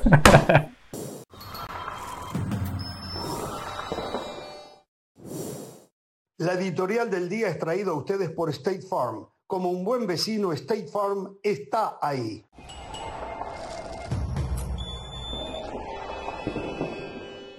Seguimos en Jorge Ramos y su banda. Les recordamos que ESPN Plus es la casa de todo lo mejor del mundo del deporte. Y para hablar de otros deportes, hacemos contacto con Pilar Pérez. Adelante, Pilar. Gracias, estamos de regreso con más novedades sobre los cambios que está viviendo el tenis, que ahora involucra la posibilidad de que los entrenadores puedan ayudar a sus jugadores en pleno partido, lo que comúnmente conocemos como coaching y que ha estado prohibido básicamente a lo largo de la historia del tenis, hoy, tras mucha demanda por parte de los tenistas, es una realidad. Así lo anunció la ATP, que el circuito masculino tendrá un periodo de prueba a partir del próximo 11 de julio y por lo que resta de la temporada para que los coaches o entrenadores puedan hablar e incluso hacer señas durante los partidos para ayudar a sus pupilos a mejorar su estrategia y su tenis. Estas fechas no consideran nada de la temporada de hierba, pero sí consideran torneos como el US Open y las ATP Finals en Turín. Una medida que sigue el ejemplo de la WTA, que ya había experimentado con este tema y que busca al final mejorar el desempeño de cada uno de los jugadores. Pensamos que así se pueden dar partidos más entretenidos, a lo mejor más competitivos. Vamos a ver qué resultados arrojan esta decisión. Y por lo pronto estos son los detalles, pero les recordamos que la MLS y su acción vive a través de ESPN Plus e ESPN Deportes. Este fin de semana el LAFC y el New York Red Bulls se enfrentan con Carlitos Vela todavía en la cancha, así que no sabemos qué va a pasar con su futuro y usted no se lo puede perder. Continuamos con más aquí en Jorge Ramos y su.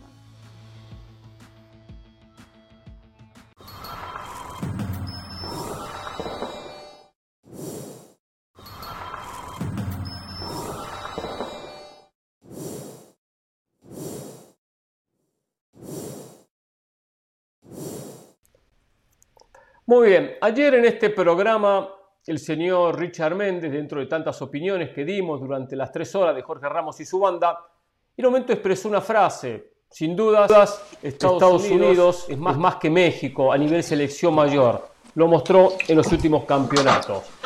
Eh, no nos explayamos en el tema, no recuerdo ni por qué Richard Méndez trajo ese tema sobre la mesa. Fuera del programa, apenas finalizó Jorge Ramos y su banda, Dionisio internamente mandó un mensaje diciendo que Richard está muy equivocado y que, no el concepto claro de cómo era la realidad de México y de Estados Unidos. Por lo tanto, hoy decidimos poner el tema sobre la mesa y enfrentarlo en un rincón Richard Méndez defendiendo a Estados Unidos con su postura que está por encima de México y el otro Dionisio Estrada que opina lo contrario, que México es más que Estados Unidos. Por lo tanto vamos a hacer, José, Andrés y yo, de jurados, vamos a escuchar las dos versiones, lo que dice Richard, lo que dice Dionisio y después opinaremos nosotros, a ver quién tiene la razón, quién dice la verdad y también qué opinamos nosotros, por supuesto, sobre esta realidad de Estados Unidos y de México. Por lo tanto, comenzamos y vamos a respetar y escuchar que se explaye, que dé sus detalles el señor Richard Méndez en lo que tiene que ver la defensa de la selección de los Estados Unidos. Richard, lo escuchamos, adelante. A ver, yo en principio no tengo nada que defender. Yo estoy consciente que hoy la selección de Estados Unidos está por encima de la de México. Hoy es así, esa es la realidad hoy. Hoy, es la realidad. Claro que sí. Y creo que Tres igualmente. partiditos. ¿Perdón? Tres partiditos. Tres partiditos, pero tres partiditos seguidos y, y que usted, a usted lo tiene amargado eso. O sea, hay una No, realidad. no. Hay cosas que dejó de hacer México, no solamente a nivel selección, ojo, a nivel liga, a nivel de muchas cosas, que Estados Unidos sí empezó a hacer. A ver, no sé cuántos jugadores del entorno de la Liga Mexicana han saltado con tanta facilidad a Europa. Quisiera hoy la selección mexicana, porque se dejaron de hacer cosas que se, se hacían en el pasado, que hoy la selección mexicana tuviera capacidad de armar una selección con jugadores tan jóvenes como Estados Unidos, que en su mayoría están regados en Europa, y no solo los que se formaron en Europa, son los que saltaron de la MLS, por ejemplo, como los Brendan Aronson, como los Tyler Adams, como recientemente el arquero Matt Turner, que va para el Arsenal, y estamos hablando de equipos con nombre. No estamos hablando de que va a, a la quinta división de Bélgica, ni mucho menos, ¿no? Entonces yo hoy entiendo que Estados Unidos tiene, a nivel pensado, dentro de su proyecto de MLS, que yo sé que a muchos les da pelusilla cuando le hablan de la MLS, y, que, y que la siguen viendo como una liga inferior. Resulta que esa liga inferior hoy en día produce más futbolistas estadounidenses que van a Europa que lo que es capaz de hacer la Liga MX, porque en la Liga MX muchas cosas se empezaron a hacer mal, desde ponerle tanto extranjero y tantas prohibiciones al jugador mexicano como para poder llegar a ser parte de un primer equipo en la primera división del fútbol de México. El primer afectado es la selección mexicana. Hoy en día Estados Unidos, con selección de jugadores muy jóvenes, creció y sí, tres partiditos, como dice Dionisio. Esto apenas es el comienzo. Siempre y cuando ustedes sigan viendo hacia atrás y hacia el pasado, no van a poder alcanzar a la MLS porque ellos están mirando hacia adelante. La selección de Estados Unidos mira hacia adelante. El fútbol de los Estados Unidos, sin ser el deporte más popular, sin ser siquiera uno de los tres más populares, ellos están mirando hacia adelante. Ustedes siguen mirando hacia atrás, hacia el pasado. La aspiración de ustedes hoy sigue siendo el quinto partido. Sigue siendo el quinto partido. Estados Unidos no habla de quinto partido. Estados Unidos habla de seguir creciendo y creo que ese crecimiento los va a llevar más allá que esa barrera del quinto partido. Yo recuerdo que cuando arrancó la MLS en el Estrada. 96 dijeron en 20 años vamos a ser campeones del mundo, ¿no? Y está bien que lo pensaran de esa manera. Sigo esperando que levanten el título de campeón eh, del mundo. Entiendo que es muy fácil hablar en la actualidad por el presente, aquello y el otro, pero no puedes de olvidar el pasado. Quien olvida su pasado está condenado a fracasar en el futuro. Y yo no veo que por lo menos en la historia Estados Unidos tenga más victorias que México en partidos entre selecciones. Yo no veo que Estados Unidos tenga más copas oro, que es el, que es el evento que termina definiendo quién es el mejor, más allá de que ganó la última Estados Unidos. México sigue teniendo más copas oro. Yo no veo que Estados Unidos se haya metido o haya clasificado de manera consecutiva a ocho mundiales seguidos, como ya lo ha hecho México y no veo que dentro de esos mundiales, cuando ha ido a Estados Unidos, se haya metido casi siempre a la segunda ronda, más allá de que en 2002, en el enfrentamiento directo, ganó Estados Unidos. Yo no veo que Estados Unidos, y ese es problema de Estados Unidos, que de pronto no ha querido aprovechar en su momento eh, eh, las posibilidades que le han dado de participar, bueno, tenga dos finales de Copa América y tenga tres este, lugares, tres terceros lugares de Copa América. En 10 Copas América, México se ha metido por lo menos eh, a cinco de ellas a lo que es el tema de las semifinales. Me hablas exactamente de jugadores, sí, que bueno que lo han podido hacer en Estados Unidos. Siempre al jugador mexicano, justamente por que gana muy bien en México, le termina jugando en contra independientemente del talento que pueda tener para emigrar. Y también hay que reconocer que algunos que han emigrado pues han regresado por la puerta de atrás. Tal es el caso de JJ Macías o tal es el caso de Diego Laines que no ha regresado, pero que no dudo que en algún momento va a terminar regresando porque ya fueron cuatro años en los que ha estado allá y realmente no ha podido ni siquiera arañar lo que es la posibilidad de una consolidación. Es cierto, al final de cuentas, en enfrentamientos entre México y Estados Unidos, México sigue estando arriba. Y ojo, es cierto, ganaron la última Liga de Campeones de CONCACAF, perfecto, pero eso no significa, quiero ver si Estados Unidos en la MLS gana 15, 16 títulos consecutivos, seguidos como lo ha ganado la Liga MX. Entonces, no sé en dónde el señor Richard Méndez se basa que ya Estados Unidos por un buen momento, una cosa es un buen momento y otra cosa es que seas, de seas mejor. Todos los argumentos me los estás dando de pasado. Pero a ver, pero no me has dado del futuro.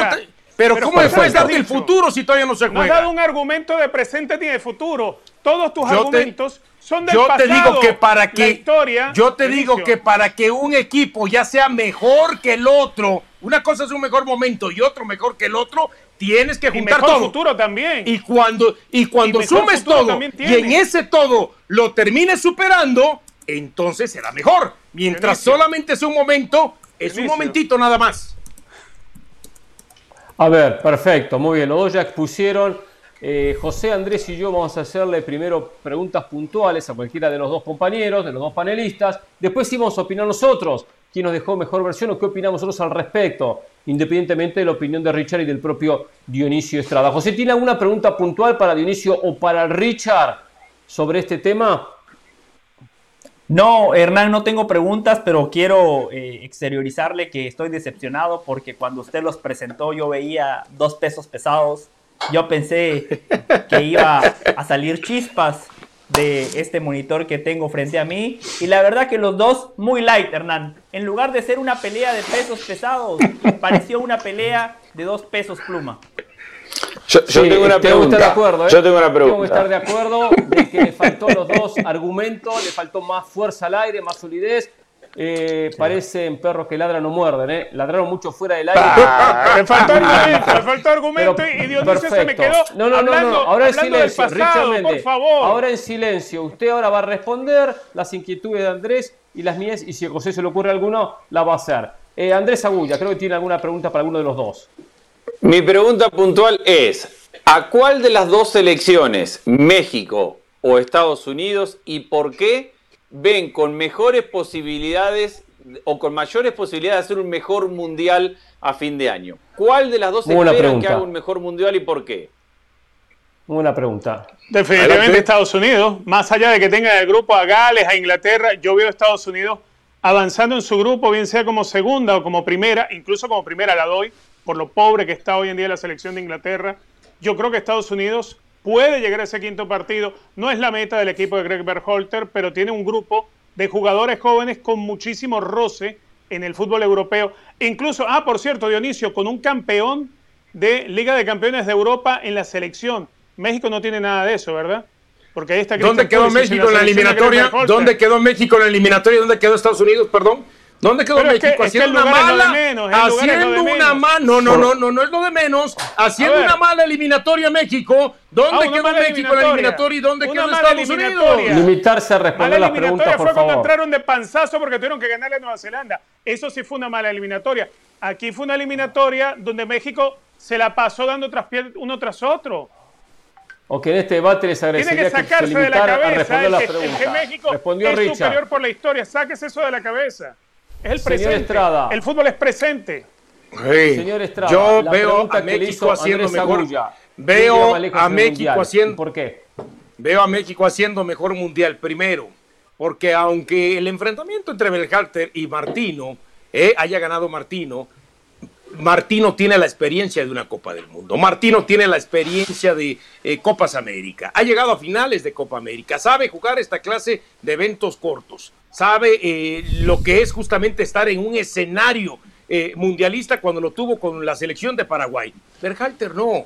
Además, porque hay jugadores en México que en el 2018, ah, perdón, que no fue Estados Unidos, ¿verdad? Aunque también ah, eran otros jugadores, también tienen esa experiencia mundialista. Y porque siento que al final de cuentas, eh, lo que hemos visto de México en muchos de sus jugadores, o en varios, para decir muchos, varios de sus jugadores, es que están en un bajo nivel y no hemos visto todavía su real rendimiento individual en cuanto a su alcance y en cuanto a lo colectivo. De si por su experiencia en un mundial, de Estados, Maradona de Estados Unidos, de Estados Unidos, de Estados, de Estados Unidos ya lo vimos, no, pero no tenía experiencia de mundial como técnico, no tenía experiencia ah. de mundial como técnico. No sé de qué me está hablando. A ver, a ver, a ver, si usted, si usted se quiere defender, si usted se quiere defender como gatito boca arriba, hágalo, está bien, pero o sea, no, no confunda peras con manzanas, o sea. Entonces, desde ahí, basado en el talento, termino, basado en el talento que todavía no vemos ese techo que sabemos que varios jugadores mexicanos pueden dar, basado en ese amor propio que van a sacar una Copa del Mundo, basado en la experiencia del Tata, veo que México va a ser mejor mundial que Estados Unidos. A ver, eh, le pregunto lo siguiente y empiezo por Dionisio Estrada. Si se enfrentaran hoy Estados Unidos y México, partido de ida y vuelta, ¿eh? 180 minutos o un partido en cancha neutral. Me imagino que para Dionisio ganaría México. Si México es superior, tiene que ganar México. Eh, ¿cuáles serían las debilidades de Estados Unidos? ¿Y México qué estaría? ¿Un gol por encima de Estados Unidos? ¿Dos goles? ¿Cuánto está por encima México de Estados Unidos? ¿Y cuáles serían los argumentos para decir a Estados Unidos le falta esto, esto, esto que sí tiene México? Empiezo con Dionisio y la misma pregunta, por supuesto, viceversa para eh, Richard apenas termine Dionisio. Lo escucho. No se ría, Richard.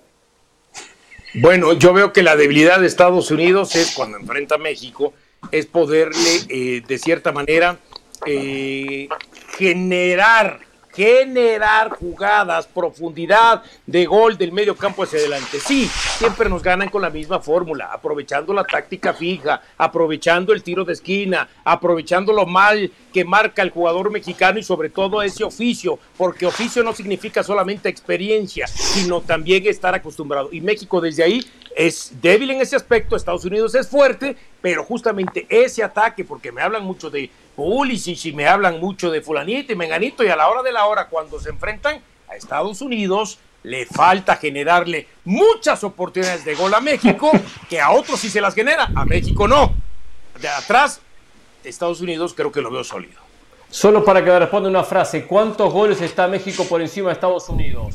Dionisio Estrada, que no me responde esa parte. Dos. ¿Pero de qué no están hablando si no le han ganado los últimos cuatro partidos que han jugado? ¿Cuántos goles está Estados Unidos por encima de México, señor Richard Méndez? ¿Y cuáles son las debilidades por encima, que son virtudes en Estados Unidos?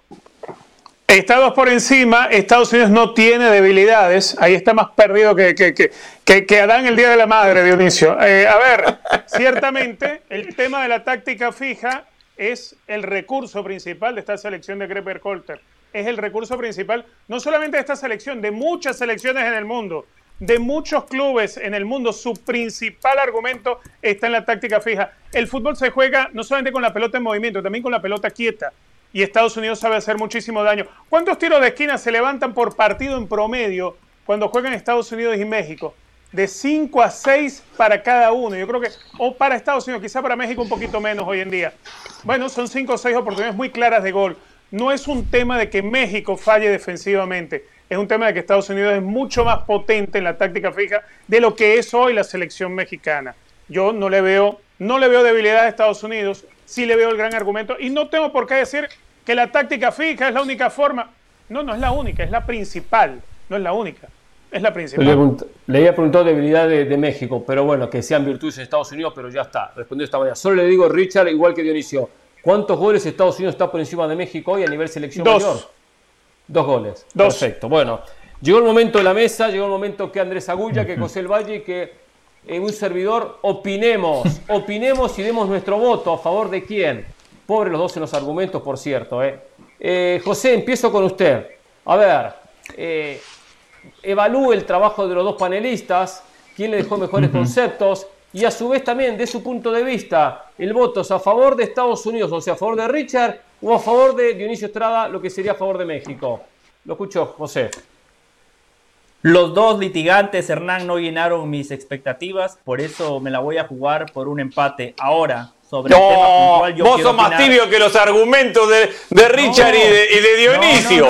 ¡Qué tibieza! ¡Qué extraña de vos! Justo vos, Tal cual, tal cual, claro, es, verdad. Andrés, Andrés está acelerado, Andrés. Ahora voy a explicar por qué México es más que Estados Unidos, pero lo voy a hacer de manera más elocuente y con mayores argumentos. Hoy mi hermano Águila me decepcionó. Dionisio, esto era para que usted goleara a Richard Méndez. Eh, en la clase de análisis de contenido le faltó Dionisio, le faltó, mire, Pereira, una golondrina no hace verano, por lo cual un buen verano no te convierte en gigante de la CONCACAF. En esos cuatro partidos que México no le ha podido ganar a Estados Unidos, tres de ellos se jugaron en territorio estadounidense, porque Estados Unidos siempre tiene esa ventaja que la Copa Oro se juega en sus canchas en sus estadios, con su gente, en Pero su si país. México es titular, porque, José, perdón, señor, silencio. Yo no Richard Méndez, silencio, no por favor. No, no, no, así, está tiempo, cañón. ¿eh? Ya Sí, cuando sí, sí. siente que está perdiendo el argumento, se mete, Claro. interrumpe. tiempo Y lo ¿eh? desaprovechó. Sí, sí, sí. Continúe del Valle.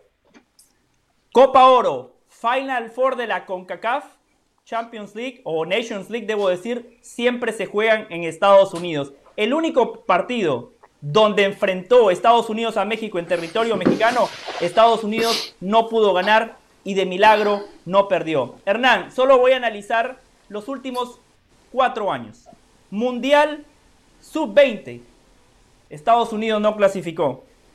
Mundial Sub-17, 2019, Estados Unidos no clasificó a la siguiente ronda y México fue subcampeón de ese torneo. Juegos Olímpicos de Tokio, Estados Unidos no clasificó. México se regresó a casa con una medalla de bronce. Mundial Porque al preolímpico mandaron una 2018. sub-17, José, Silencio, la verdad. Richard El preolímpico de. Estados Unidos mandó la lo interrumpí. sub-17. Yo no Señor. Méndez, silencio, por favor. Diga la verdad. Sí, sigue interrumpiendo, sigue interrumpiendo. Mundial Rusia 2018. México, junto con Brasil, los únicos dos países que desde 1994 han clasificado a la siguiente ronda. ¿Escucharon? Solo Brasil y México desde el 94 a la fecha. Pero eso lo dije, José. Han avanzado a la siguiente ronda. Mientras México llegaba a la ronda de octavos de final, donde siempre se queda, Estados Unidos lo veía por televisión. Por lo cual, Hernán, Nada más me queda repasar el proceso eliminatorio rumbo a Qatar, donde a México se le mataba, se le machacaba y parecía que lo de Estados Unidos era miel sobre hojuelas. Repasen la tabla de posiciones. México terminó por encima de la selección de las barras y las estrellas, por lo cual un buen verano de Estados Unidos no es suficiente para decir que hoy por hoy Estados Unidos es más que México. Hoy Pero usted no me dio un solo México argumento del presente, todos los argumentos son del pasado. ¿Cómo me vas a decir que hoy por El hoy- voto, No, increíble lo de Richard. Silencio, Cuando ve perdido ya. eh, Méndez, su- su- silencio. su- no, increíble. Silencio. Interrumpe. Tiene No, amarilla. no, no, amonestado no, no. Méndez. Richard Méndez A ver, amonestado, ¿eh? Inaceptable. Señor juez, por favor, saque Andrés usted el mazo Agulla. para dar ahí un golpe Señor en la mesa, Estrada. por favor, hombre. Estrada, Yo silencio, creo favor, que- ¿eh? Señor Andrés yo Agulla, creo que tendríamos que ahora. haber- El voto de José, por Bien. supuesto, para México, México 1 a 0. Andrés. Para No, México, no, no, no, para no, Dionisio. no, no. Hernán. José votó empate. José fue No, tibio. no, no, no, no. José No, no, no. fue tibio, dijo empate. En el debate, Méndez Estrada, voto a favor de México porque los argumentos del hermano Águila se quedaron cortos. Por eso, en el juicio, voto empate, pero mis argumentos son que México es más que Estados Unidos. Yo creo Tu que nos argumento es pasado, José. Hablas del tendríamos pasado que todo haber el tiempo. definido Todo es pasado, de pasado, la presente. O del presente. Y como yo me quedo con el presente. presente, por eso mi, mi pregunta fue relacionado al Mundial, mi voto es para Richard Méndez. Estados Unidos le ganó con titulares, con suplentes, y yo creo que Estados Unidos hoy está más cerca de hacer un buen Mundial que el Tata Martino. No soy un fan, y, y México, no soy un fan del trabajo de Berhalter, pero hoy Estados Unidos sabe cuál va a ser el técnico que va a tener en la Copa del Mundo y a qué va a jugar. Y en México se sigue debatiendo a ocho días de trabajo que le quede a su entrenador si Martino va a ser el entrenador del Mundial o no. Por eso yo hoy voto por Richard Méndez. Señores, tengo que irme con León Lecanda, por lo tanto mi voto va a quedar para después. Otro, otro tibio. Otro tibio. No, no, no, no, porque Hernán, extraña. Quiero mantener el Piénselo bien, señor Pereira. Y aparte, Piénselo bien lo que va a decir. tengo muy claro a quién voy a votar, tengo muy claro el por qué. ¿A votar a qué se refiere? ¿A votar del programa o a votar de votación? quiero dejar simplemente el suspenso. Y aparte tenemos a León Lecanda ya esperando y ha estado con John de Luisa de hoy temprano en la conferencia de prensa a lo cual la gente va a esperar para ver quién termina ganando este debate. La gente va a tener que esperar. Y esto es lo lindo ¿eh? de esperar. No es una pausa, ¿eh? es simplemente más información. El saludo para León Lecanda. León, ¿cómo te va? Bienvenido, ¿cómo estás? Bueno, habló John de Luisa hoy. ¿Qué dijo? Gracias, querido Hernán. Un fuerte abrazo a todos ya ahora en las instalaciones del Club América, pero más temprano en el centro de alto rendimiento, donde justo habló el presidente de la Federación Mexicana de Fútbol. Entre muchas otras cosas, dijo que una evaluación sobre la continuidad de Gerardo Martino hacia el ciclo del Mundial de Norteamérica 2026 solo se podrá hablar después del Mundial de Qatar 2022. Por ahora, todos los esfuerzos, toda la concentración, todo el trabajo está enfocado desde Federación y el cuerpo técnico del Tata Martino en la preparación hacia la Copa del Mundo de noviembre y diciembre próximo. En enero del 2023 ya se sentarán ambas partes, el análisis, el balance, si la federación quiere seguir, si el Tata quiere seguir o quiere irse y ver de qué manera eh, se solucionan las cosas. ¿no? Él tiene contrato hasta diciembre del 22, eso sí es un hecho. Las sensaciones, León, ¿cuáles son? No de parte de Martino, sino de John de Luisa, que apuesta a esa continuidad como una realidad o que va a ser crucial y fundamental lo que pase en Qatar para que Martino continúe. A ver, es que Hernán le han dado el voto de confianza una y otra y otra y otra vez. Hoy una de las preguntas que le lancé al presidente de la federación fue justo eso, ¿no? Porque insisten él y Gerardo Martín, eh, Gerardo Torrado, el director general deportivo de la federación, en hablar una y otra vez de que hace un proceso exitoso, que les gusta mucho el trabajo del Tata, que la selección se ve bien en el terreno de juego, que los resultados han sido positivos. ¿En qué se basan ¿no? en este análisis? Y bueno, dio un discurso muy largo, una respuesta de seis minutos argumentando el por qué se eligió a Gerardo Martino antes de llegar a ser el técnico de la selección de México, por qué eh, se le ha sostenido en su trabajo y por qué hay muchas ilusiones de cara al Mundial ¿no? y el resultado que todo el mundo está esperando. Desde luego, en ese sentido, hay apoyo irrestricto de la Federación Mexicana sobre el Tata Martino. Más allá de dudas de ciertos dueños, en la última Asamblea General de la Liga MX se dejó en claro la postura de apoyar el trabajo del Tata Martino y que sea el técnico en el Mundial. Ahora, yo al Tata es al que ya no lo veo tan feliz, Hernán, y creo que por ahí podría ser decir, bueno, voy a un buen Mundial, me cotizo alto, me voy, o voy a un mal Mundial y las cosas no funcionaron bien y también me voy. De acuerdo, bueno, habrá que ver qué pasa. Mi sensación es que igualmente Martino no va a querer seguir terminado la Copa del Mundo. Pues torneos aparte muy largos, sin torneos importantes, porque no se va a jugar eliminatoria. Por lo tanto, no, no lo veo para el 2026. Pero bueno, será historia para otro momento. ¿eh? Eh, habló también del Mundial, casualmente del 2026. John de Luisa dijo algo importante, algo interesante. Sí, totalmente, ¿no? Primero el agradecimiento a las autoridades de México, de los distintos órdenes de gobierno, federal, estatal, municipal, por el apoyo en las tres ciudades sede, candidatas desde hace seis años y que ganaron justo la posibilidad de ser ciudades para el próximo Mundial, que son Guadalajara, Monterrey y la Ciudad de México, con los estadios de Rayados, Chivas y Estadio Azteca con América y Cruz Azul. El hecho también de que parece, ¿no? Porque lo platicaron con el presidente de FIFA, Jan Infantino, con el presidente CONCACAF, Víctor Montagliani, que esta fue la competencia más ardua, más férrea que hubo entre ciudades sede o candidatas para una elección de Copa del Mundo. Antes del Congreso de la FIFA del año 2018 en Rusia, previo al Mundial, eh, había 30 ciudades candidatas entre los tres países. México solo tenía las tres desde el inicio, ¿no? las que finalmente fueron elegidas. Y de cualquier manera se fueron cayendo algunas candidaturas, se fueron bajando ciertas ciudades en Estados Unidos y en Canadá, pero al final de cuentas, la noche previa a la decisión de FIFA, la decisión oficial, que fue, si no me equivoco, el pasado 16 de junio, em, el hecho fue que en ese momento, real, las 23 ciudades sede, candidatas, participaban por 16 lugares, ¿no? Entonces al final hubo un descarte de 7 y México se ha quedado con 3 de ellas. Igual, yo esto no lo considero como una victoria de México ni de John de Luisa. Eh, y tú lo decías, desde el comienzo se sabía que Monterrey, Guadalajara y Ciudad de México iban a ser subsedes del Mundial. O sea, eso no iba a cambiar nada. Podemos decir que sí, que Canadá se quedó con dos y no con tres, porque el monto no fue no fue elegida, pero México sabíamos que nada cambiaba, lo que ya había decidido México como tal.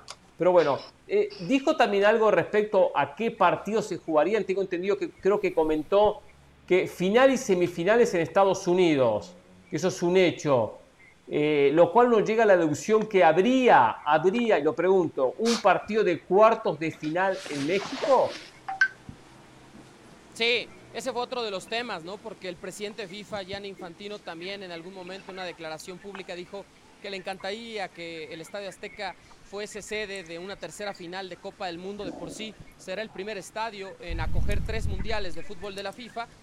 Y bueno, yo pienso, y la pregunta iba en ese sentido, que es una declaración más política, más para quedar bien con, con la zona, que una realidad, ¿no? Por supuesto es el Mundial de Estados Unidos y se lo compartió por apoyo en la candidatura a Canadá con un grupo de partidos y a México con otro grupo de partidos. 10 al parecer son los que tendrá México, ¿no? Ahora sí, es prácticamente fase de grupos y uno partido quizá de octavos de final y un partido quizá de cuartos de final. Eso sería el máximo para México, aunque eh, Infantino haya dicho que le gustaría ver la final del Mundial en el Azteca. Está bien, bueno, para México sería bueno, porque me imagino que la idea es que México esos partidos los juegue en, en su país, en el Azteca. Si México gana su grupo, gana su partido de 16 avos. Hay que recordar que están los 16 avos de final también, porque a partir de la ronda de grupos que son triangulares, clasifican 32. Están los 16 avos como partido de playoff o del mata-mata, eh, los octavos y los cuartos, en lo cual serían eh, eh, tres partidos para llegar a semifinales. Pero bueno, ¿algún otro Justamente tema? por eso, interesante? Sí, José. No, Solo, solo como información, justamente por eso el Estadio Azteca no va a albergar un partido de cuartos de final. A mí, este es el dato que me pasaron y lo comparto con León para que León lo distribuya con, con todas las fuentes en México y lo consulte.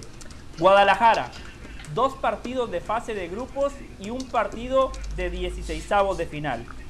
Monterrey, lo mismo, dos partidos de fase de grupos y un partido de 16 de final. Ahí van seis partidos en territorio mexicano, restarían cuatro. Estadio Azteca, dos partidos de fase de grupos, un partido de 16 de final donde en teoría debería de ser México y si México avanza jugaría en el Estadio Azteca por la ronda de octavos de final y ahí se jugaría la posibilidad de clasificar al quinto partido que a partir de ahí ya se jugaría en territorio estadounidense. Okay. ¿No? Eso le quita a México las posibilidades de acoger algún partido de cuartos y eso sí, olvídenlo, ni semifinales ni final, ¿no? Me queda claro además que sí, otra vez, el Mundial de Estados Unidos es un país que tiene una infraestructura sobresaliente en muchos lugares porque puede competir el estadio de New Meadowlands en New Jersey, puede competir el estadio de Dallas, ¿no? de los Vaqueros, el Cowboy Stadium, puede competir por supuesto el nuevo Sophie Stadium en Los Ángeles, es decir, hay como muchas posibilidades, ¿no? Para las sedes de los Estados Unidos de acoger la final del Mundial. Claro, perfecto. yo, creo, perdón, yo, creo, que, nos tenemos que quedar con, lo que nos dice León. Un abrazo grande, León. Y para no crear falsa expectativa ni falsa competencia, este es el Mundial de Estados Unidos, que, ha, que ha permitido que Canadá y que México sean socios y formen parte y, y compartan ciertas sedes. Está perfecto, es bárbaro y es genial para la CONCACAF, pero hay que quedarse con eso que nos dice León. Es el Mundial de Estados Unidos, entonces generar la expectativa de que por ser el Azteca, que para mí es el estadio de los mundiales y todos coincidiremos, México va a tener o la posibilidad de una final o de una semifinal o de un partido grande, me parece que es generar una, expectativa que no, se, que no se conlleva con la realidad. La realidad es que Estados Unidos ganó este mundial. Totalmente, totalmente Andrés. Y creo yo que hoy la declaración de John de Luisa es en ese sentido. O sea, dijo, eso es lo que hemos venido platicando desde hace seis años cuando presentamos la candidatura conjunta de Norteamérica con las federaciones de US Soccer de los Estados Unidos y la Federación de Canadá de Fútbol, ¿no? Es, es un hecho que ya se había platicado previamente y por eso también es que yo creo que es una declaración pues para quedar bien, ¿no? Del presidente de FIFA, no es que esté mal, ¿no? También hay que ser políticos, hay que hacer ese trabajo de cabildeo, de darle caricias a todo el mundo, de quedar bien en todas partes pero no veo yo tampoco al Estadio Azteca, por más que haya un sentimentalismo y por más que venga una reestructuración muy importante en una reforma que se le va a hacer a todo el estadio, una renovación absoluta, no hay manera de que Estados Unidos suelte y no tendría por qué hacerlo.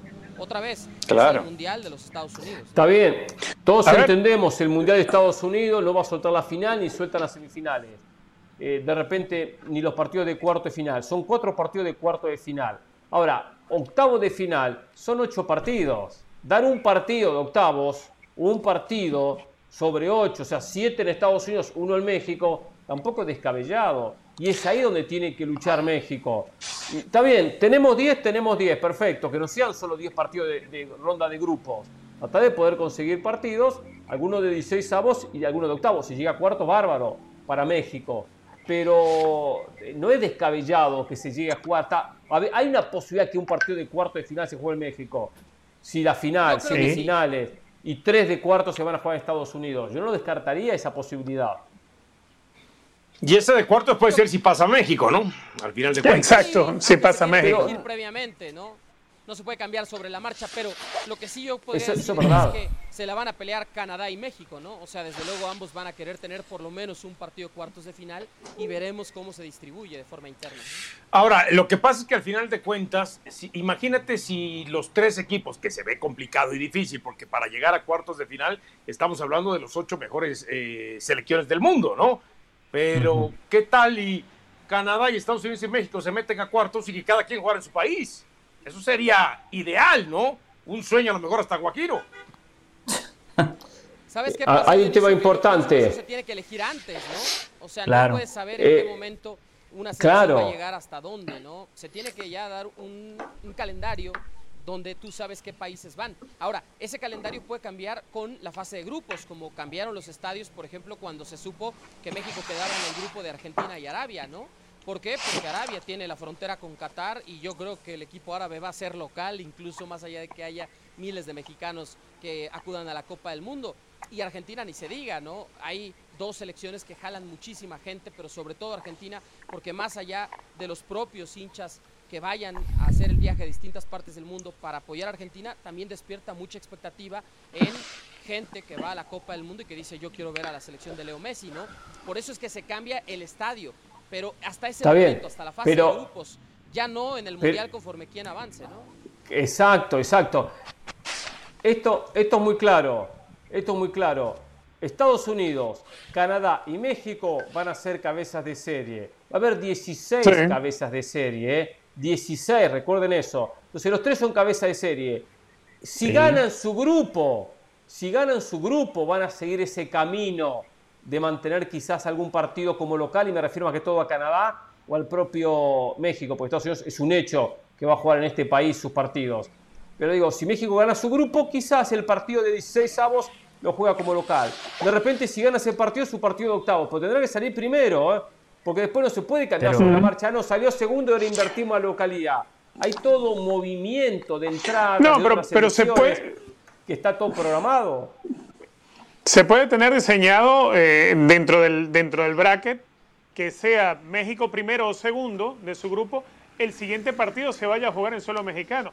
Eso, eso es cuestión, no necesariamente el que gane el grupo que se vaya a enfrentar a México siendo México segundo, tenga que jugar, tenga que jugar fuera de, México. Puede quedar así en el bracket y, siendo México primero o segundo, si bien el partido no sea en el Azteca, pues sea, no sé, en, Guadalajara. Pero, pero puede, puede, dentro del bracket sí, sí, también se puede. a ver, perdón, porque yo, yo, me, yo me distraje un poco y me pareció escuchar algo que, que no sé si está. ¿Dijo Dionisio que México, Estados Unidos y Canadá en los cuartos de final del Mundial? o yo estaba en, otro lado.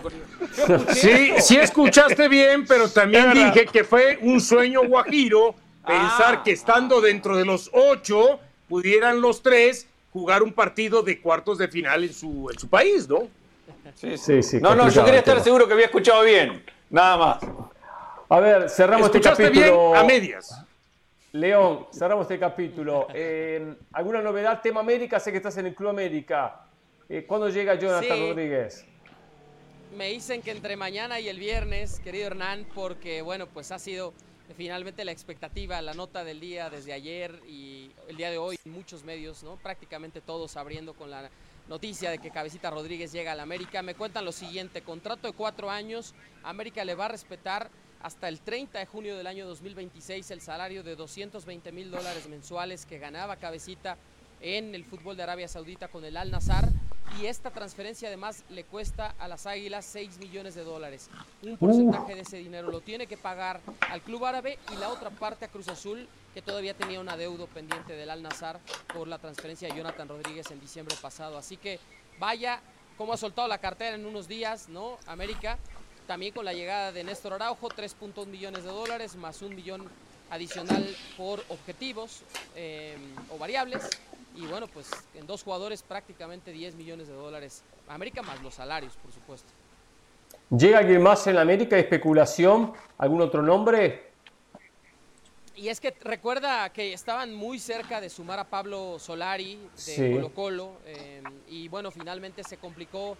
El equipo chileno no quiso dejar salir a Pablo Solari y América sigue enfocado en buscar un extremo por derecha. ¿no? O sea, saben que por ahí Jürgen Damm podría tener un rol secundario en el equipo, se vio mal físicamente en el encuentro contra Pumas en Chicago, que perdió América 3 a 1 el domingo.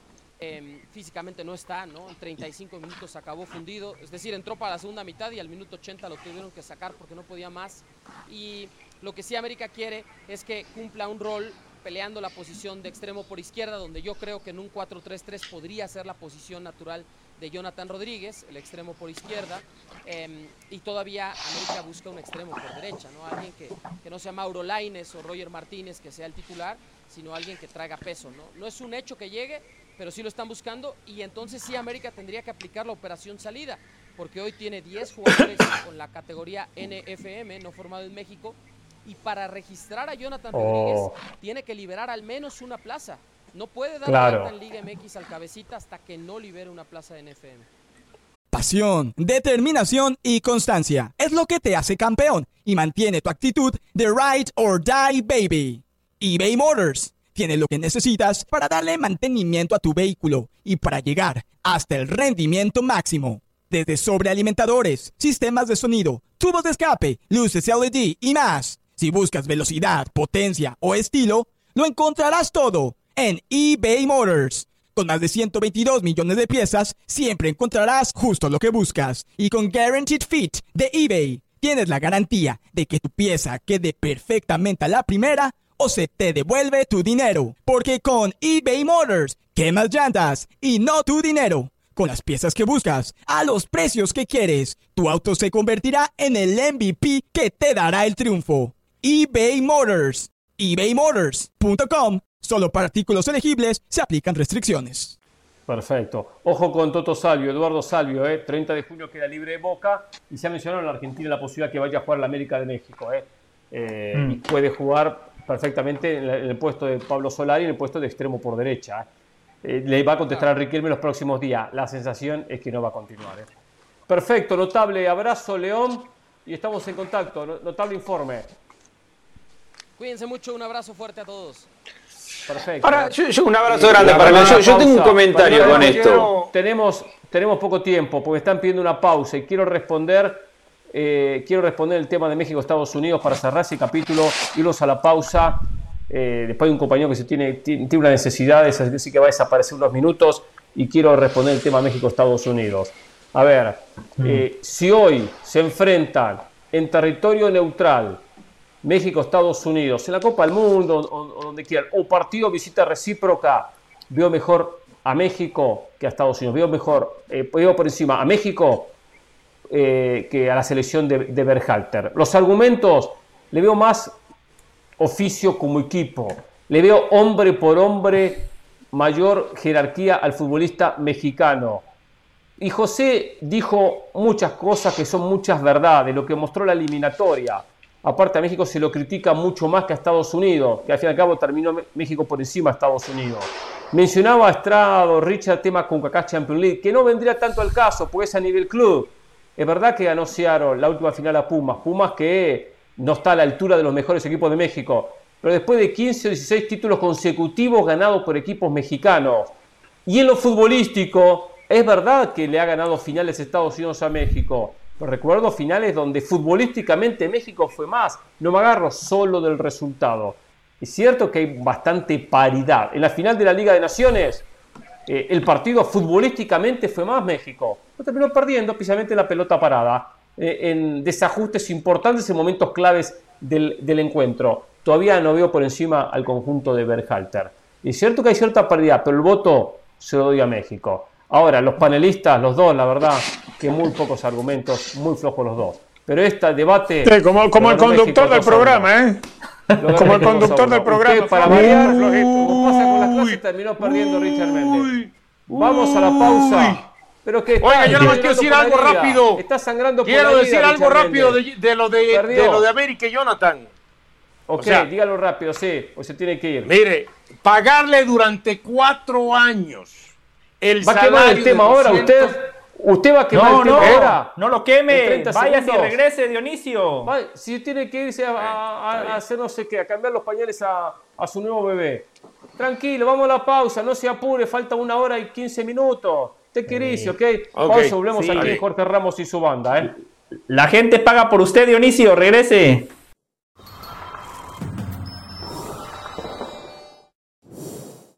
Para celebrar los precios sorprendentemente bajos de State Farm, te invitamos a disfrutar un nuevo episodio de Jorge Ramos y su banda. Disfrútalo y luego comienza a ahorrar con el seguro de auto de State Farm. Contacta hoy mismo a un agente llamando al 1-800 State Farm. Como un buen vecino, State Farm está ahí.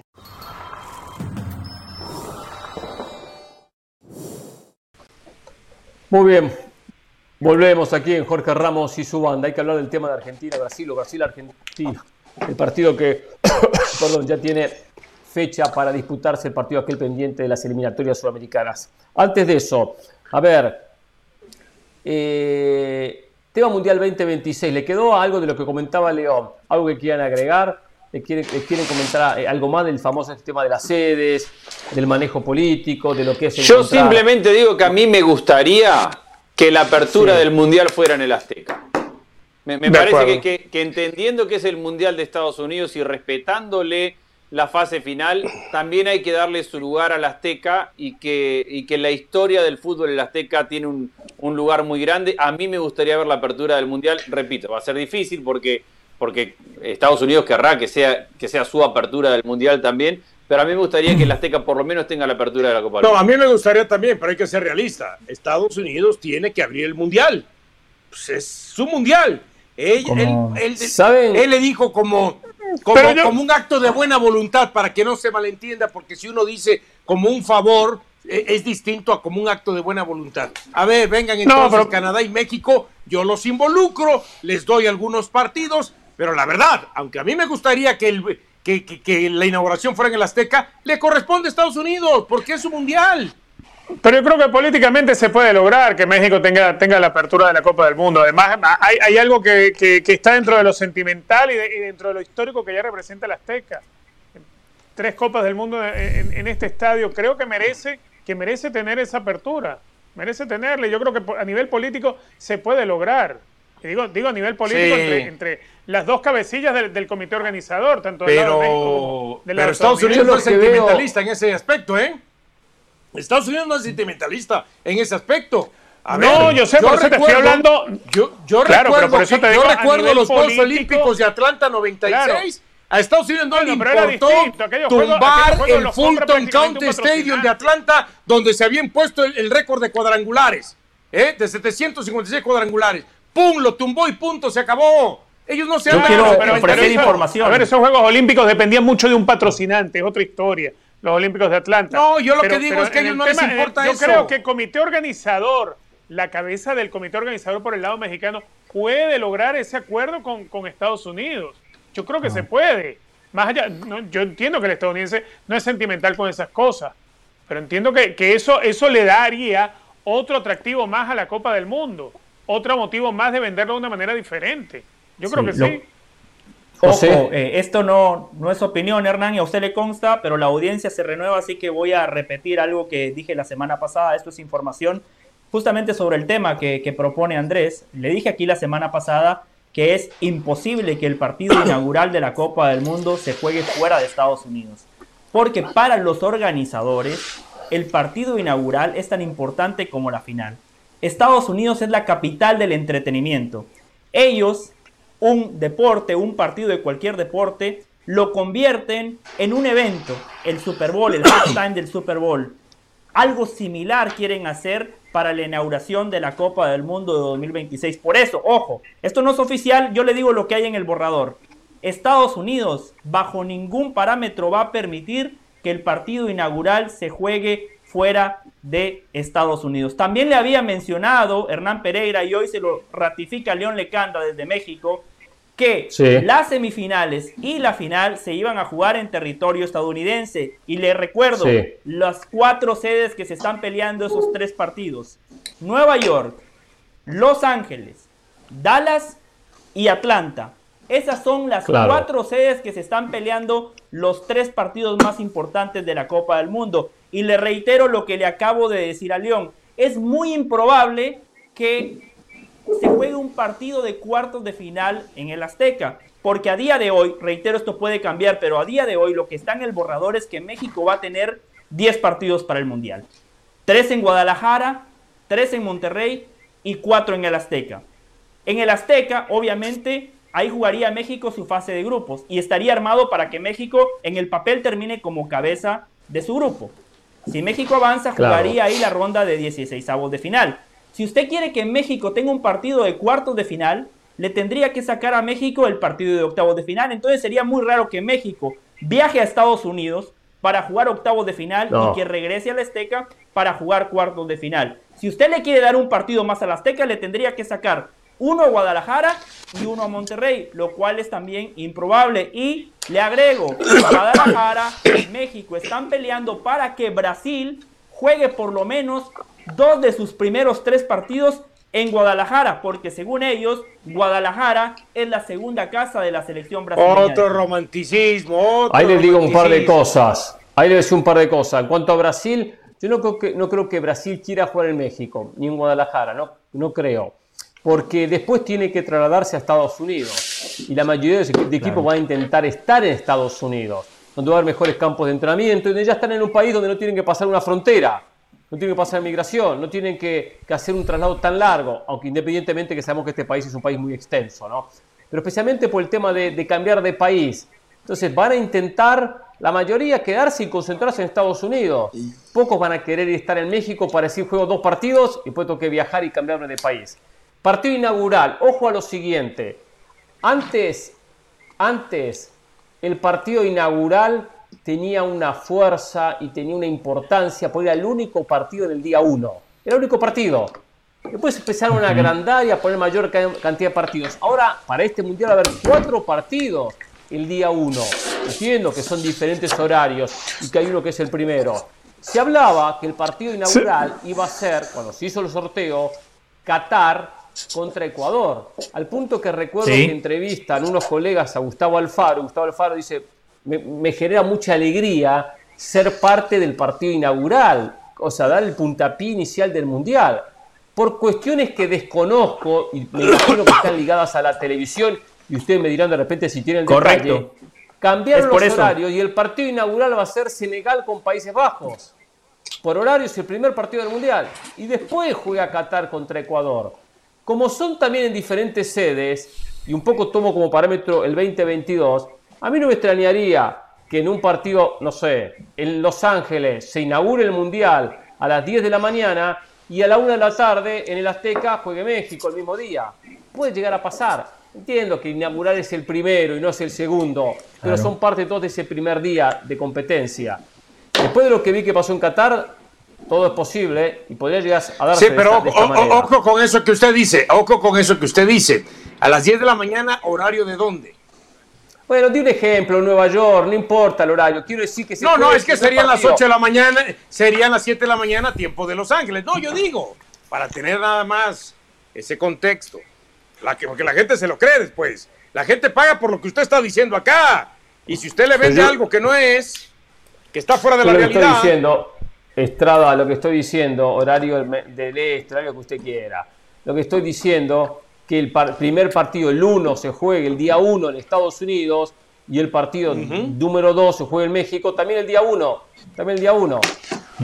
¿Dónde usted se recuerda algo? a ver. ¿dónde va a estar? Les pregunto a ustedes, y este, esta respuesta no la tengo. ¿Dónde va a estar la ceremonia inaugural más fuerte en el 2022? ¿En el Qatar-Ecuador o en el Holanda contra o Países Bajos contra Senegal? ¿Lo sabes? No, sin duda donde, donde esté jugando Yo le, voy a preguntar a mi amigo y le doy la respuesta. Pero le voy a decir algo. Acuérdense que en el Mundial del 94, en el Mundial del 94, en cada partido, primer partido de cada grupo o en cada primer partido en, cada, subsede hubo ceremonia de inauguración. Hubo, Exactamente. hubo ceremonia de inauguración del Mundial en cada sede. En cada sede, no solamente en el primer partido del Mundial. En todos los primeros partidos Pero de eso es típico en todos los mundiales, Richard, ¿eh? Eso es típico en todos los mundiales. Ceremonia, la Argentina 78 también. Bueno, pero, pero, pero no se hace en todos los mundiales, no se hizo en todos los mundiales. en Estados Unidos 94 fue así. Se hace, no se televisa, pero se hace, se hace una inauguración en, cada, en cada sede. Quizás Estados Unidos le hizo mucho más grande, mucho más ruido. Pero bueno. Eh, señores, después de la pausa, quiero que me responda Andrés Agulla, ¿por qué Argentina no quiere jugar contra Brasil el 22 de septiembre en la arena de uh. Corinthians. ¿Cuál es el temor de Argentina o si hay otra, otra situación que desconocemos que Argentina no quiere jugar con Brasil en la próxima fecha ah, FIFA? eso no. va a ser el partido que va a completar las eliminatorias sudamericanas. Yo creo que Andrés, como es amigo del sabe por qué no los va a decir aquí. Ya puso fecha. 22 de septiembre en Sao Paulo, en la arena de Corinthians. Después la pausa me responde Andrés Agulla. ¿eh? Y tenemos que hablar también de lo que quiere exponer Dionisio Estrada. ¿Este América está para grandes cosas o vende mucho humo con Jonathan Rodríguez? no empiece, yo estoy vendiendo humo con ese video ayer.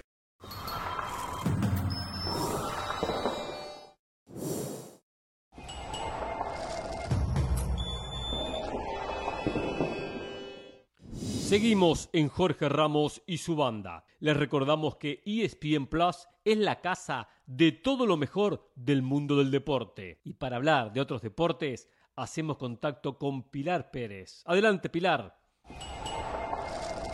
Gracias, como siempre, el saludo para todos en la banda y a la gente que nos acompaña a través de ESPN Plus. Tremendo arranque de temporada que han tenido los Yankees de Nueva York, no solamente liderando la liga a la ofensiva, sino que además defensivamente también han tenido actuaciones para resaltar.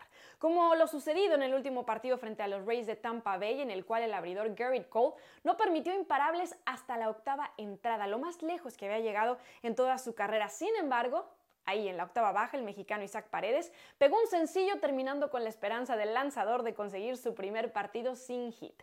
Cole ponchó a 12, dio tres bases por bolas y sumó así su sexta victoria de la temporada. A pesar de esto, los Yankees tienen buenas noticias porque consiguieron su victoria número 50, siendo el primer equipo de las grandes ligas en lograrlo al vencer a los Rays cuatro carreras por dos. Hasta aquí los detalles de la gran carpa, pero les recordamos que toda la acción de la MLS la pueden disfrutar a través de ESPN Plus e ESPN Deportes. Este fin de semana el LAFC de todavía Carlitos Vela podría ser el último partido, de hecho, que lo vemos con este equipo. Se enfrenta al New York Red Bulls y usted no se lo puede perder. Continuamos con más aquí en Jorge Ramos y su banda.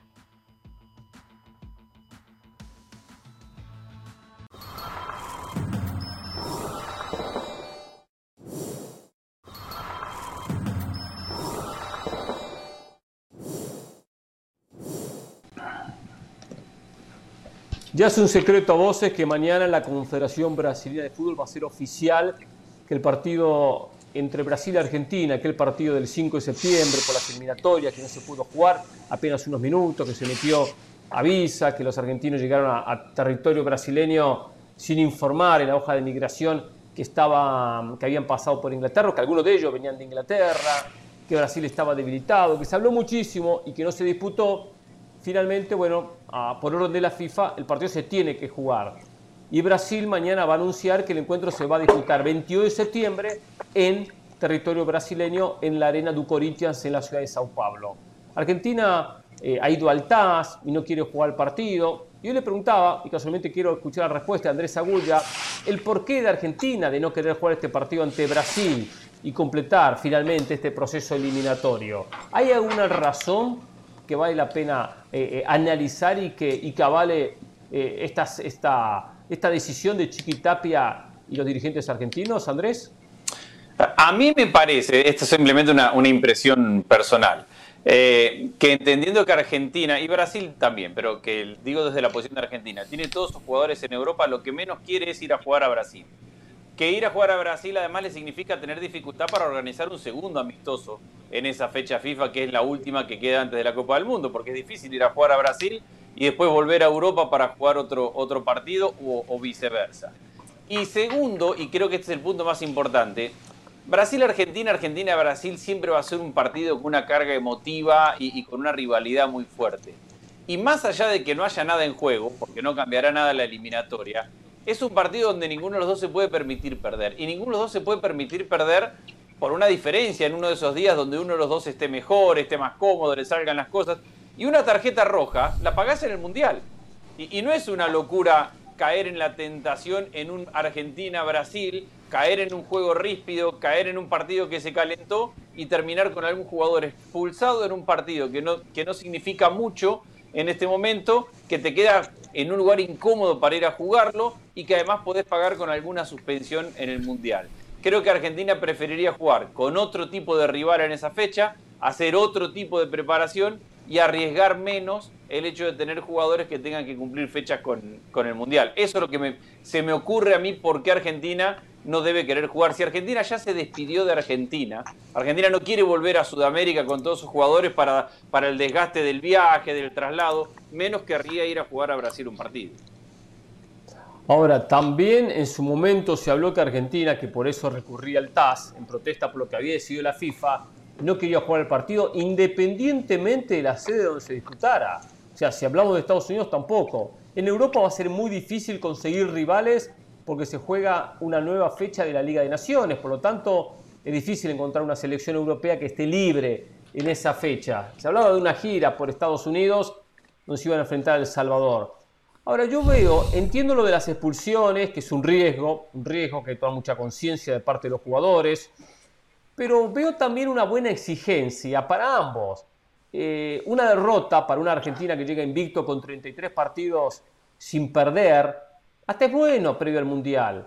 Eh, eh, alertar ciertas situaciones y ciertos aspectos que el equipo quizás tenga que mejorar para el Mundial. Mejor tener un golpe en un partido contra Brasil o Brasil contra Argentina, que después dé para una posible mejoría, un trabajo de hay que, hay que mejorar este aspecto que nos fue mal, y no después tenerlo en el Mundial y ser la sorpresa y quedar fuera de la Copa del Mundo como les pasó a la propia selección brasileña o argentina en las últimas copas.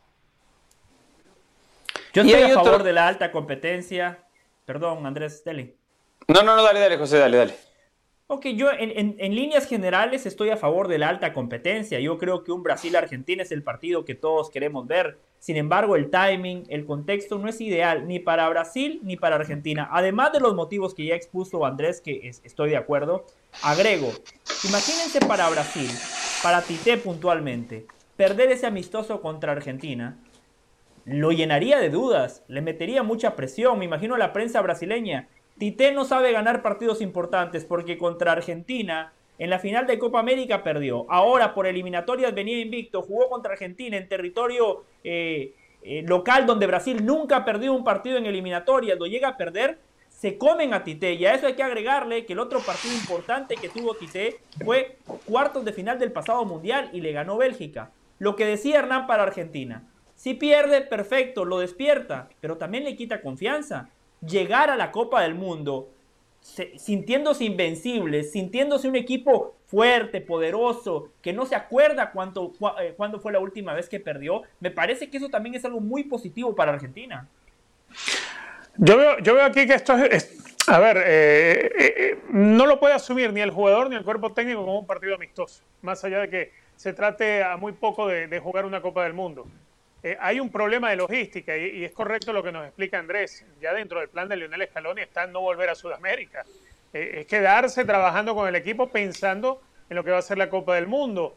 Eh, es incómodo para Brasil también ese argumento que bien nos da José, el hecho de una derrota, sí, pero no creo yo que, jugar el partido y una derrota vaya a originar demasiadas dudas ni para Tite ni para los jugadores, igualmente para el lado de Argentina.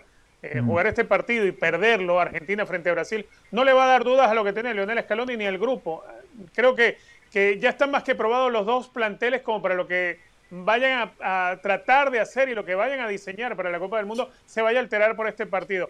El tema me, pasa, me parece a mí que pasa más por lo logístico, por el fastidio de tener que ir hasta Sudamérica y, concentrar a los jugadores para jugar un partido de un calendario que ya no les sirve de nada, que ya no les vale de nada, pero hay que entender que, no es un partido amistoso. La verdad, eh, creo que, para los dos es incómodo aceptar el partido, para los dos, tanto para Brasil como para Argentina. Y no nos olvidemos la parte comercial. A ver, Exacto. Argentina no va a ganar un peso por las entradas de, ese partido. Ya está, es parte del paquete de, la eliminatoria por derechos de televisión y, por, por, ese tipo de cosas. Cuando arreglando un amistoso puede o arreglar con un promotor y quedarse con las entradas, quedarse con los derechos de televisión para, para vender de ese partido. Es decir, en el aspecto comercial me imagino que por más que Argentina-Brasil es un partido sumamente vendible, pero es un partido de la Conmebol. Es un partido de eliminatoria. Mientras que y es un partido que ya cobraste. es un partido, que ya cobraste porque los derechos de televisión ya se vendieron. Claro, en claro. un partido amistoso donde vos lo decidís y lo organizás, es un partido que vos vendés. Entonces, eh, comercialmente puede, puede significar una pérdida para Argentina. Pero puede ser esa la presión, puede ser la presión de los que eh, pagaron, comerciales en televisión, esa debe ser la presión. de los que pagaron los derechos. De los que lo colocaron la publicidad estática en el estadio. Esa es la verdadera presión y no deja de tener sentido. Entonces, ¿de qué manera respondes a eso? Eh, hay un compromiso de parte de Comebol y creo que por eso se, trata de obligar a jugar el partido. Ahora, si, si, existe ese compromiso y las selecciones no quieren ir con su equipo A, bueno, no sé, invéntense otra cosa, vayan con un segundo equipo o algo, aunque la gente no es tonta, pero igualmente un Brasil-Argentina que ya está pago y que ya se sabe que no va a alterar nada porque los dos están en el mundial. Bueno, que lo jueguen de otra manera. Ahora, que eh, ese es un peligro, ¿eh? El primer equipo. A ver, Argentina se junta con su selección titular, con Messi y todos los mejores jugadores en Europa y se organizan un partido amistoso en Europa y mandan un sub-23 a jugar a Brasil. ¿Y? No importa. ¿Lo pueden hacer? Sí, lo, pueden hacer. sí. O una, selección del medio local. Lo único que claro, una selección del medio local que vaya a jugar ese partido y, y vos te concentrás y, trabajás para el Mundial en Europa y te organizás tú amistoso en Europa. Claro. Sí, es una posibilidad, exactamente. Al fin y al cabo lo hizo, lo hizo Panamá. Panamá acaba de jugar un partido por la Liga de Naciones un, domingo y el día anterior jugó contra Uruguay un amistoso con un equipo B y hasta con un técnico interino. Ahora, se habla se comió cinco igual, ¿no? jugaría en septiembre, sí, se comió cinco, que también es el riesgo, ¿eh? Argentina puede ir con un equipo local, del medio local, y se puede también comer una, una goleada. El invicto. ¿Y a quién importa? No, es lo importante perder el invicto, no es lo importante cortar esta racha de 33 partidos invicto. Eh, Argentina tiene programado o tenía programado, no sé en qué estará ahora la situación, en jugar en Estados Unidos en septiembre, que la única fecha FIFA que queda, ante El Salvador. Ahora, seamos sinceros. en Houston. ¿Cuánto le representa, en Houston, es verdad, José, cuánto le representa como fogueo a Argentina enfrentar a El Salvador? una selección que está muy por debajo del nivel que puede enfrentar una selección en una Copa del Mundo. O sea, nada. Nada. ¿Cómo? Pero si volvió a Guatemala recientemente. Como el partido que pero Hernán, tiene, tiene, tiene usted razón y nadie le va a discutir ese punto, pero me parece que es un cálculo ya hecho y establecido por parte de los dirigentes. Prefieren un rival a modo, donde no haya mucha fricción, evitar lesiones, en la medida de lo posible vas a ganar y si puedes gustar, fantástico, y si puedes golear mejor para generar confianza, para generar... ¿Para qué jugamos la fecha FIFA? Que desaparezca la fecha FIFA de septiembre. Primero los jugadores se pueden lesionar en las ligas locales o jugando la Champions o jugando cualquier campeonato. Pero acuérdate, Pereira, ¿cuál fue el rival que llevó a Argentina para despedirse Roma Mundial de 2018? ¿Jamaica cuál fue? El que llevaron a eh, Nicaragua. Nicaragua. Nicaragua. Nicaragua, imagínense, Nicaragua. ¿Qué es lo que está llorando cuatro años después? Si ya sabe que lo utilizan como estrategia y como sistema. No, pero eso fue, está bien, fue un partido de despedida, partido de despedida liviano, light, para ganar, golear e irse con una victoria, contentos al Mundial. Ahora es otra situación, la de Argentina sí es otra situación. Yo voy a, en Estados Unidos se juega un partido para hacer dinero contra El Salvador. Claro. Para hacer dinero. Sí, no para tener un rival con un fogueo, con un nivel que pueda exigir Argentina. Acá, acá hay una cuestión, eh, Scaloni tiene que seguir trabajando el equipo. Puede andar muy bien, le habrá ganado Italia por goleada, tendrá 33 partidos invictos, pero tiene que seguir teniendo rivales de exigencia para todavía corregir errores que tiene el equipo. No es un equipo imbatible. Entonces, ¿qué mejor manera que enfrentar a Brasil? y va a quedar, por, aunque sea por pasaje del partido expuesto. Y eso no sabe Hernán, crece. Yo, yo no le quiero bajar el precio a una fecha FIFA porque cada vez eh, es menos que el seleccionador tiene para trabajar con sus futbolistas. Pero en el caso de Argentina o Brasil me parece que es distinto porque tanto Tite como Scaloni ya tienen un equipo, ya tienen una idea de juego establecida, tienen una eliminatoria que lo respalda. Me parece que los dos entrenadores tienen muy pocas dudas, entonces ¿cómo resolver esas dudas?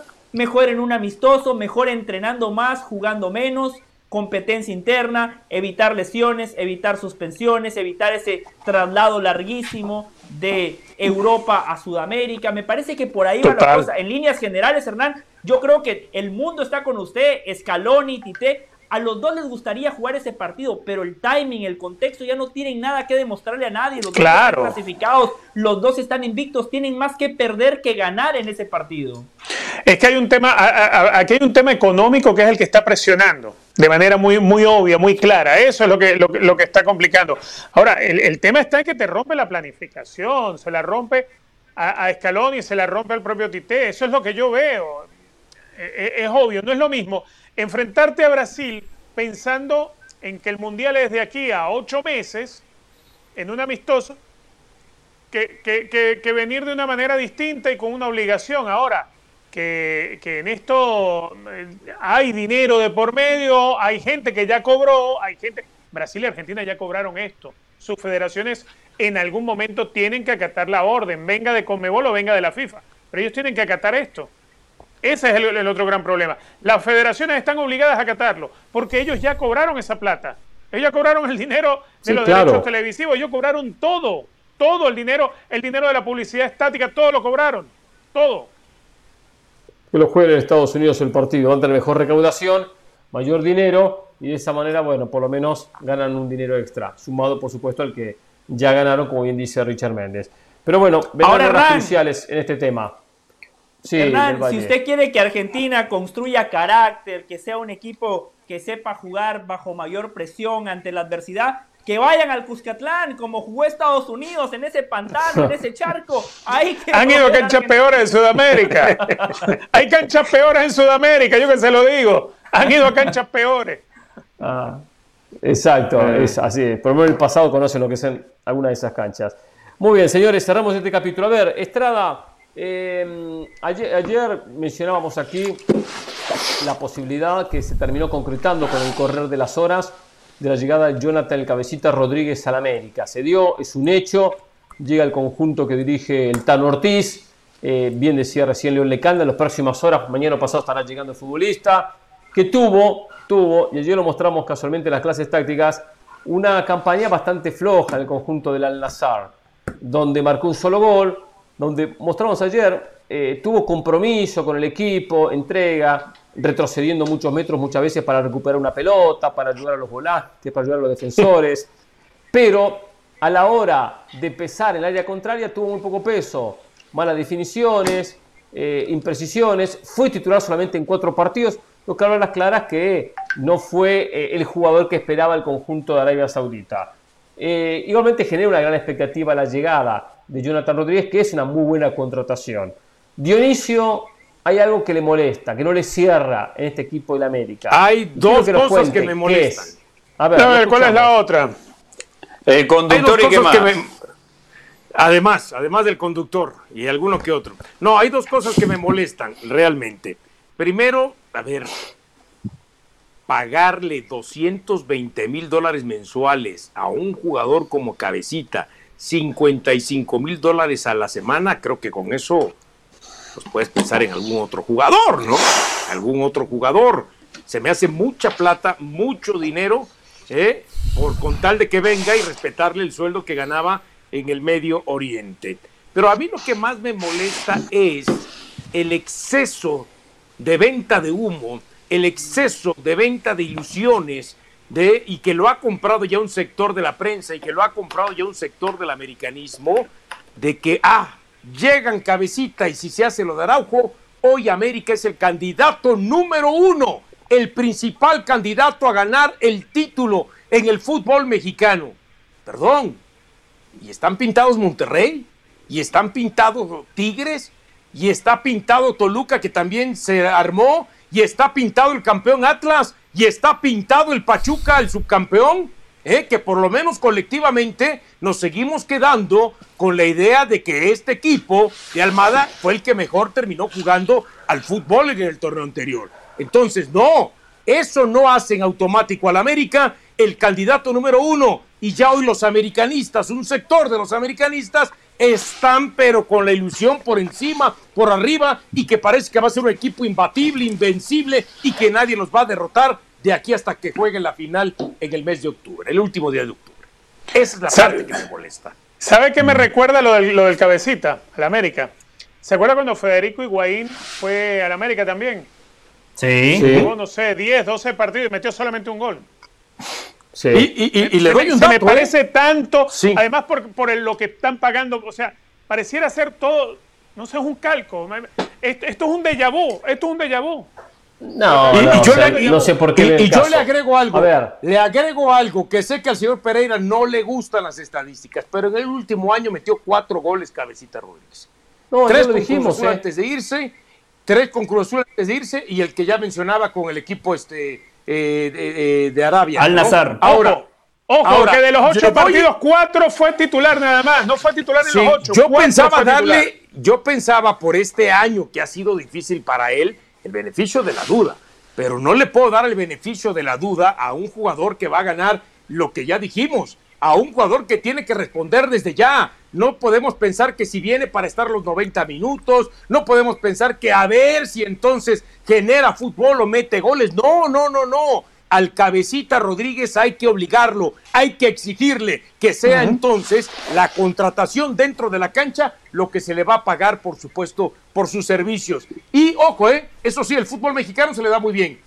29 goles en Santos y 44 en Cruz Azul, 73 en total, más la cantidad importante de asistencias. Sí, pero en seis años, ¿no? Casi en seis años, es decir, en 12 torneos cortos. Tampoco es que se haya caracterizado por ser un gran goleador. Bueno. que, reitero, no es su posición. Marca una buena cantidad de goles. Pero Por eso yo- decíamos sí. ayer, Dionisio, Sí, sí, sí. que Sí, eh, el América tiene que sumar. Desde ese punto de vista, creo que hacen bien en llevar al cabecita. Después, si usted lo lleva a la parte económica, estoy de acuerdo con usted. Lo están pagando por la versión que vimos en Santos o por la versión del cabecita que vimos eh, cuando Cruz Exacto. Azul termina eh, siendo, Siendo campeón. campeón. Esta versión que usted bien comenta, y ayer lo hablábamos con Hernán, con Richard y con Caro, de que nada más marcó un gol en seis meses en Arabia, que su último semestre con Cruz Azul fue muy pobre, claro que deja mucho que desear. Yo lo que digo, Dionisio, es que el América, además del cabecita, debe de fichar a un 9, porque el cabecita, donde mejor potencia sus virtudes, es jugando por izquierda, haciendo la diagonal, donde la cancha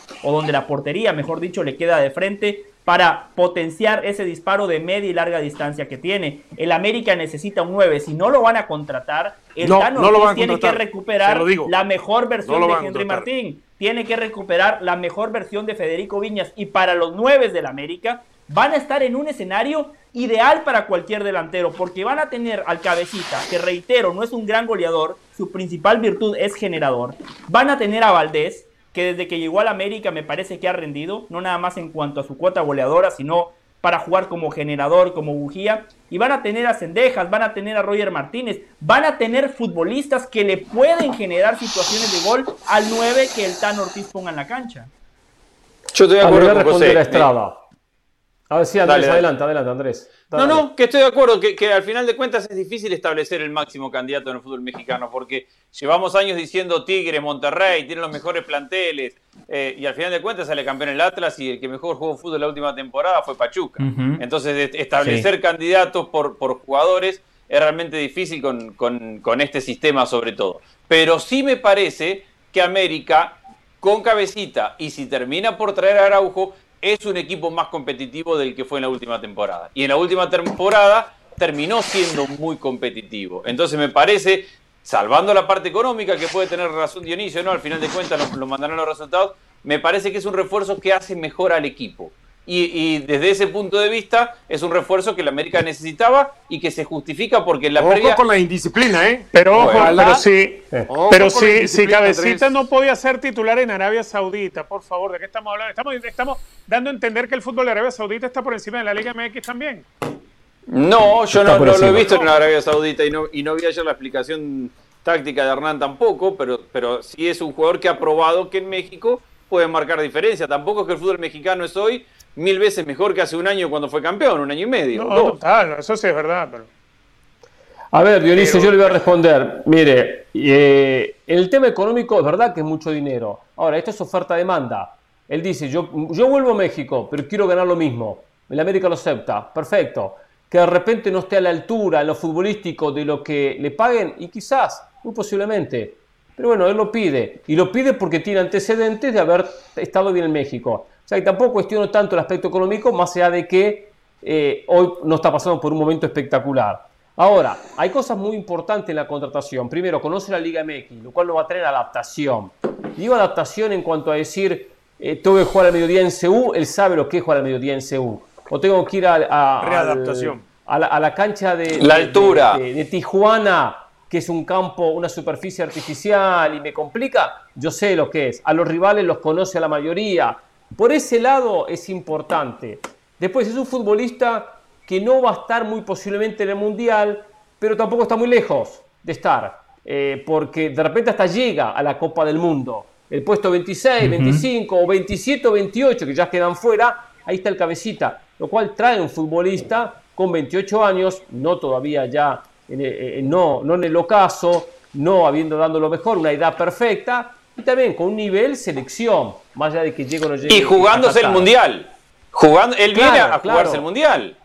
Exacto, exacto. Por eso, y si, y si, de, pronto, y si de pronto no queda en la lista del Mundial, si de pronto no va al Mundial, ganar 220 mil dólares mensuales es un exceso, ¿eh? Para mí es, fue, una, fue una, una operación de locura del América con tal de querer, entre comillas, dar un golpe de, autoridad. A ver, no es, un bombazo.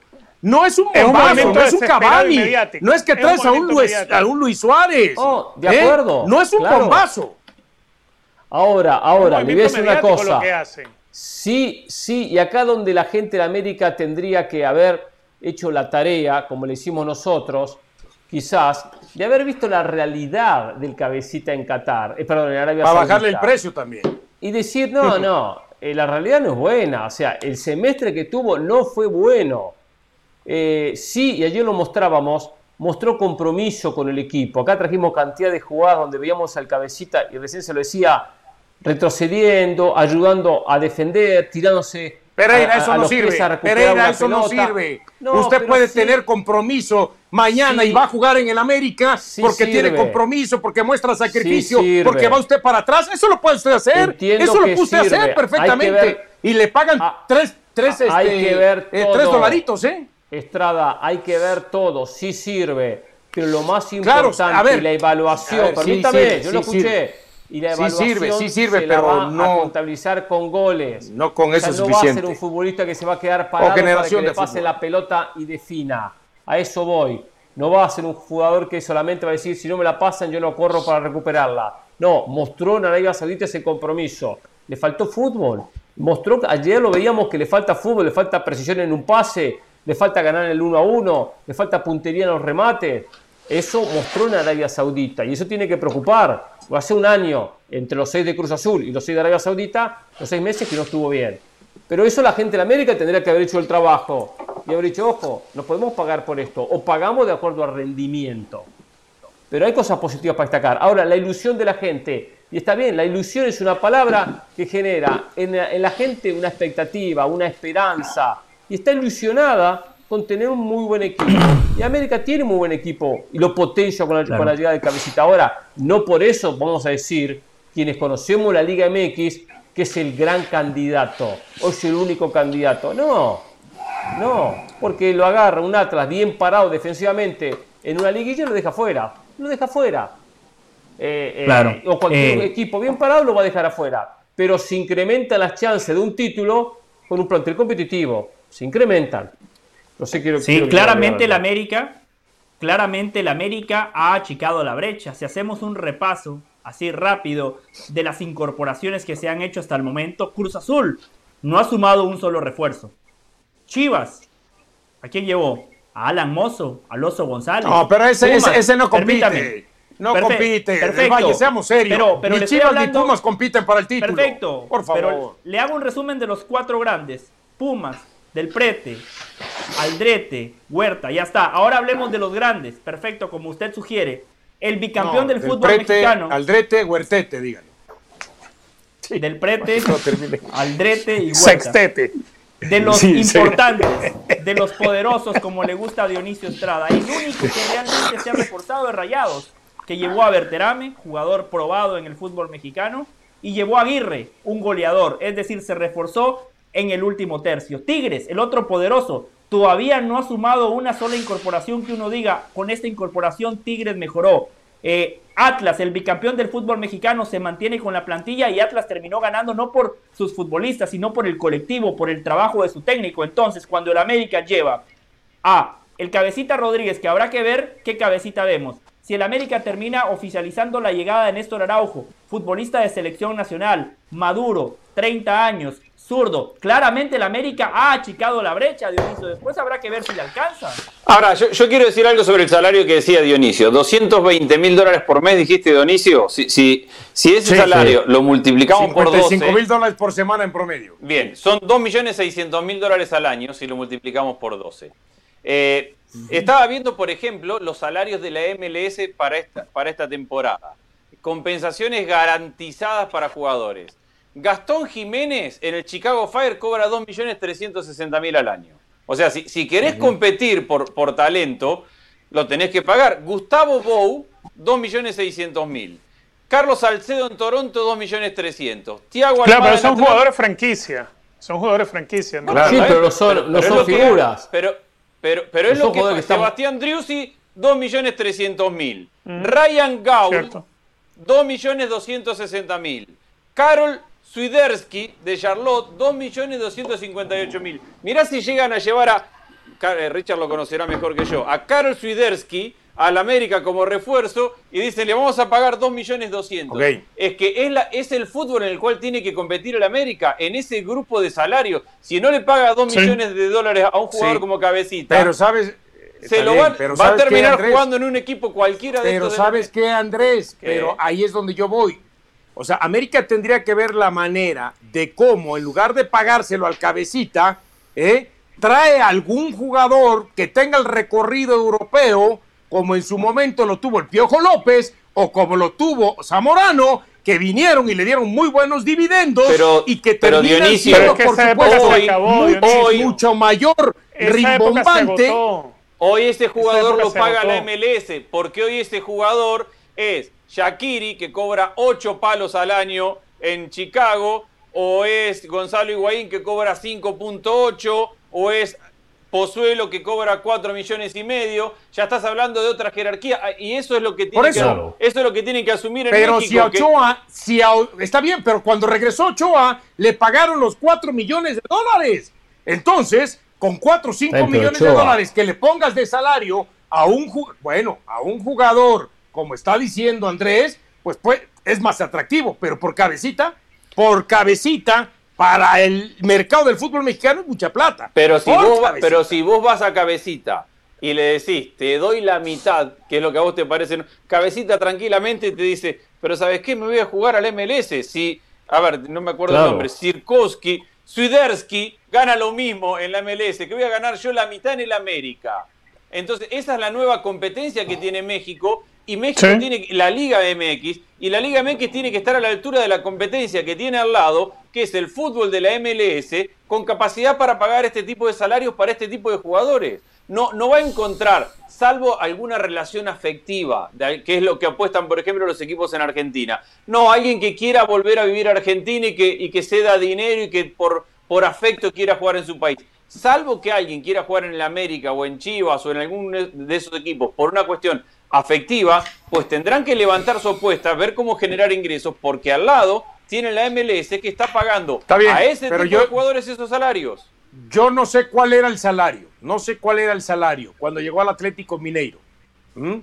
Pero si le voy a pagar 2 millones 500 mil dólares a un jugador como Diego Godín, ¿eh? dos años atrás, prefiero un Diego Godín, ¿eh? con la experiencia que tiene, con el recorrido que tiene, que me sirva para dos años, No. ¿eh? en re- eh, a diferencia de Néstor Araujo. Bueno, que Estrada, ni siquiera tendría que venir. Estrada, Solari, Ni Solari estar les viniendo dijo, Araujo. Solari les dijo, Estrada. traigan a Godín y no se lo trajeron.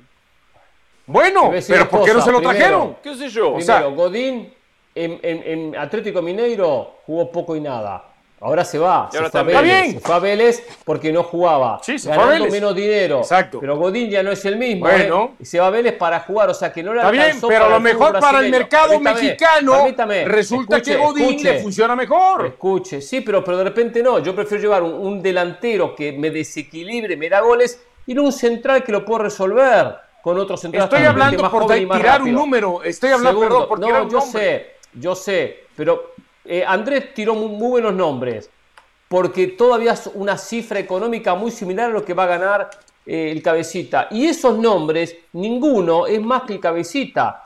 No digo que sean menos. Ah. Conozco a Sebastián, a Sebastián Driussi, salió de River, lo conozco perfectamente. A Bou lo conozco. No son más que el cabecita Rodríguez. Y están ganando 2 millones y Pero, pero el momento, el momento de Drusi, ni siquiera lo podemos comparar con el del cabecita. Lo que está haciendo O el Drusi momento en de MLS que respondió en México espere, y está respondiendo espere, allá. es que el momento de. Drusi está por encima, que está por encima del momento de ¿Sí? Drusi.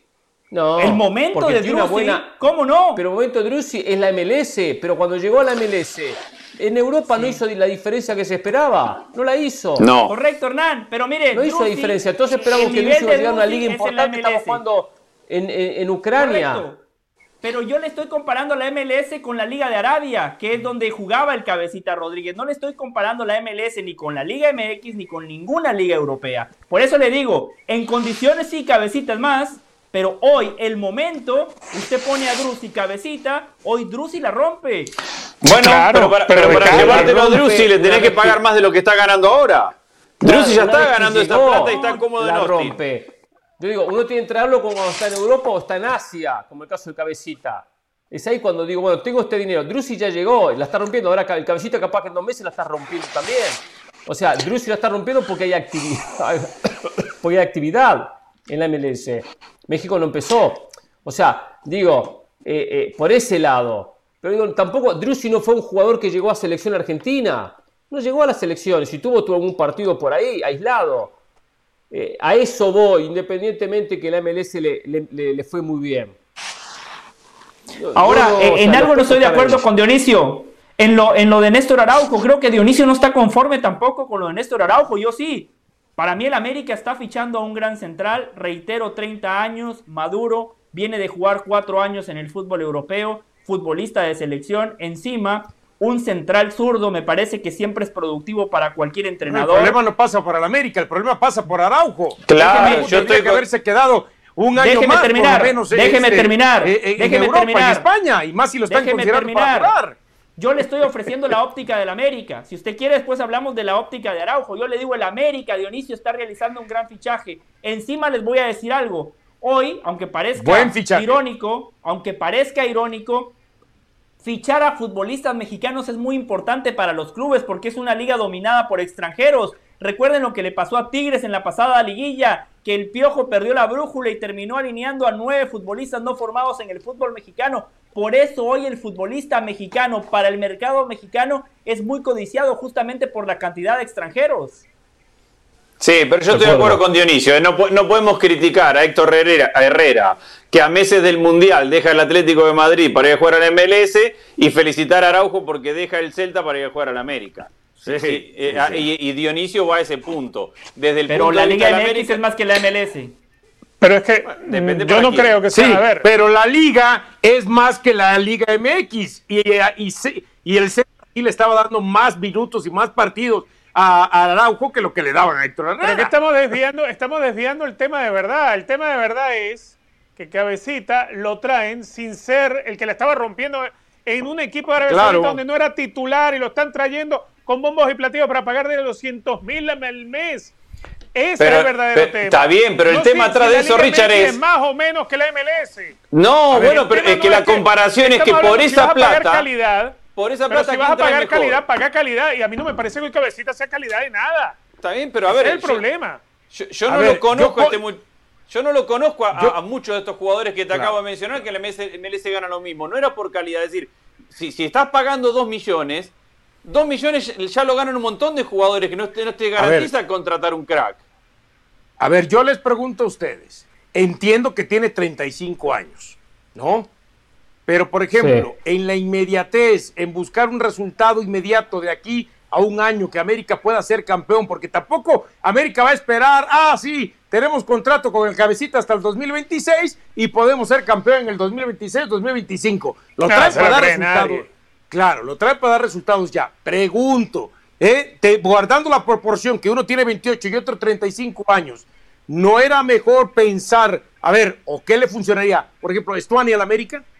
Estuani. Estuani, te yo puede creo, ganar. sí. ¿Eh? Me imagino claro. que Cristian Estuani es más jugador de lo que ha sido cabecita en su vida. Total.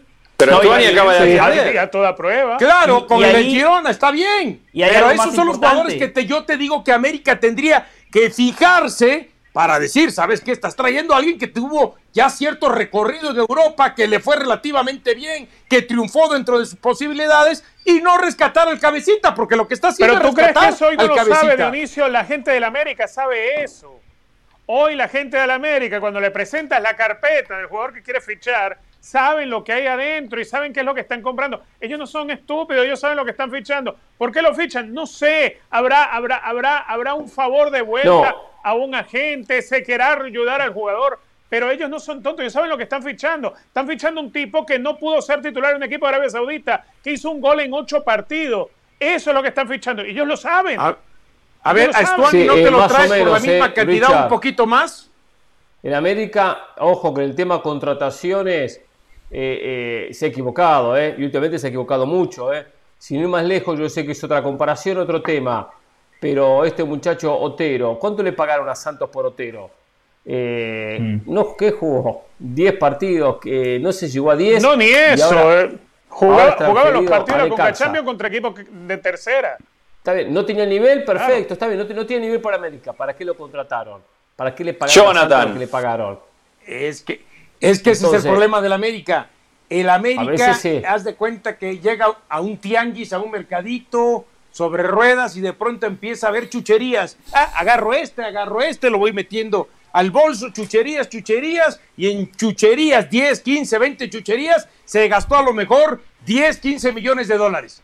No, que esos 10, 15 millones de dólares lo invierta mejor en dos o tres muy buenos jugadores, no en jugadores que se te vayan o que tú eches a los cinco o a los seis meses, que te duren un torneo. Jugadores que van a ser por su calidad, van a ser permanencia en el equipo y te van a durar tres o cuatro años. Y es donde ahí América Ahora. se ha equivocado. Gastando en chucherías y cuando tiene, necesita gastar en lo bueno, no alcanza, no alcanza, aunque sí alcance.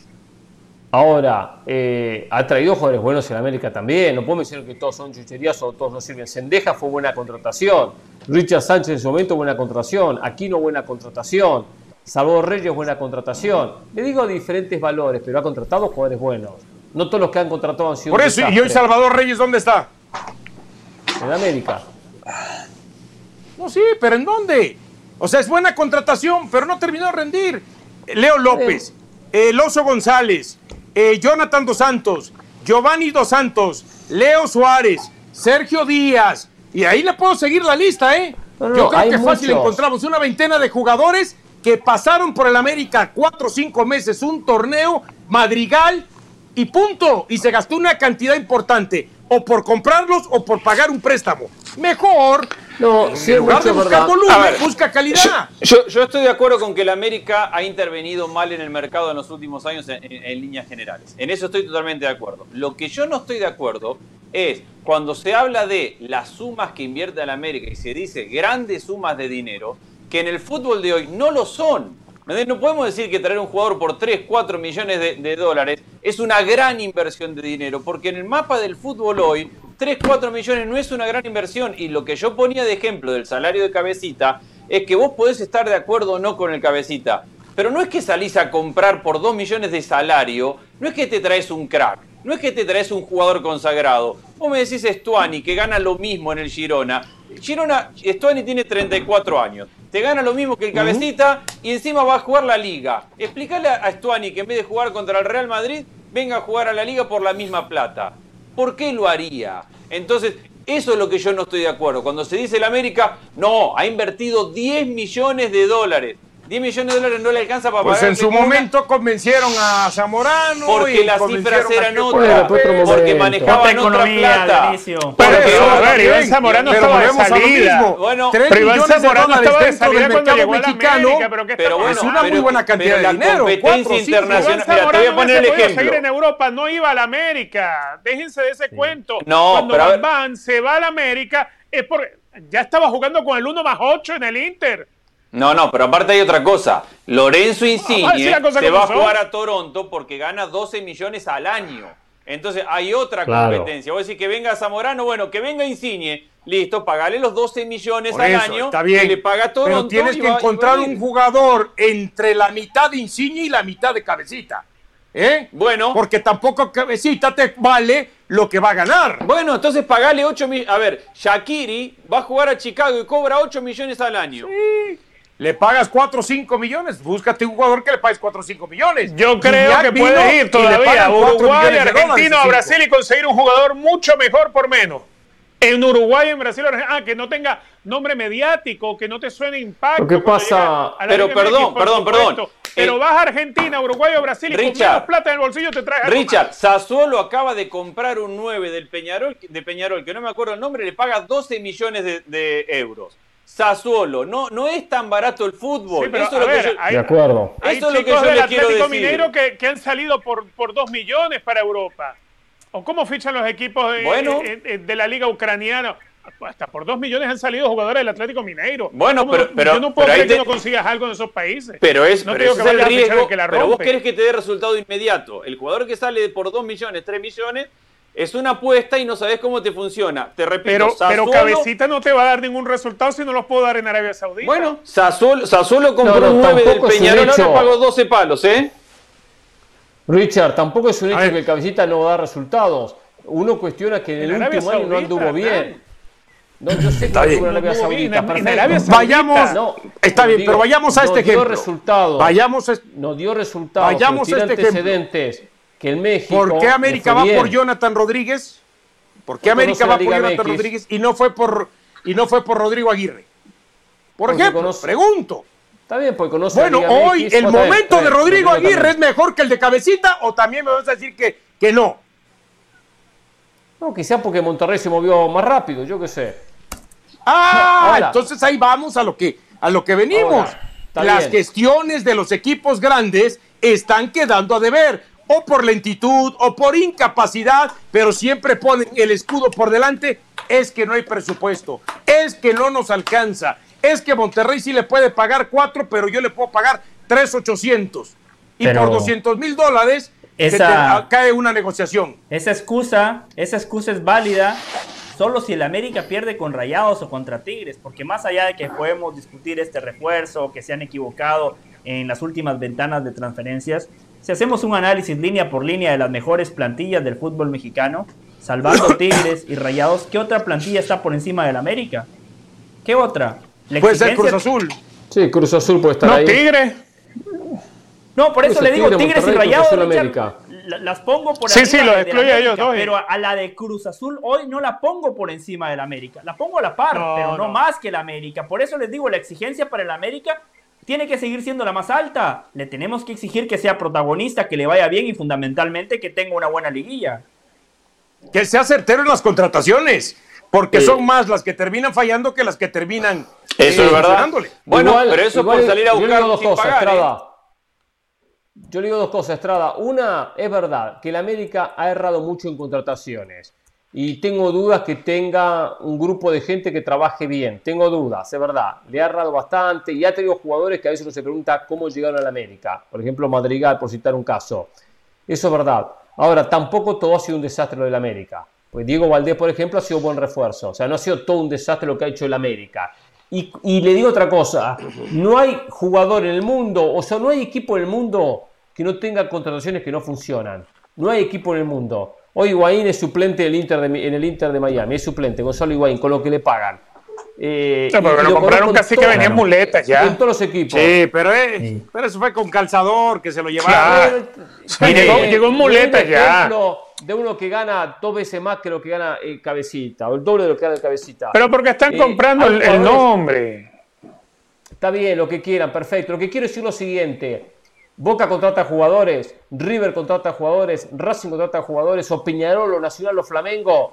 Y siempre hay dos, tres que no funcionan. Siempre hay jugadores que no funcionan, siempre hay contrataciones. que Dos, dicen, tres, lo ¿para dijo usted, dos, tres. Este? No, Bueno, dos, tres o 50. cuatro o cinco. No contratan la cantidad que Esa es la diferencia.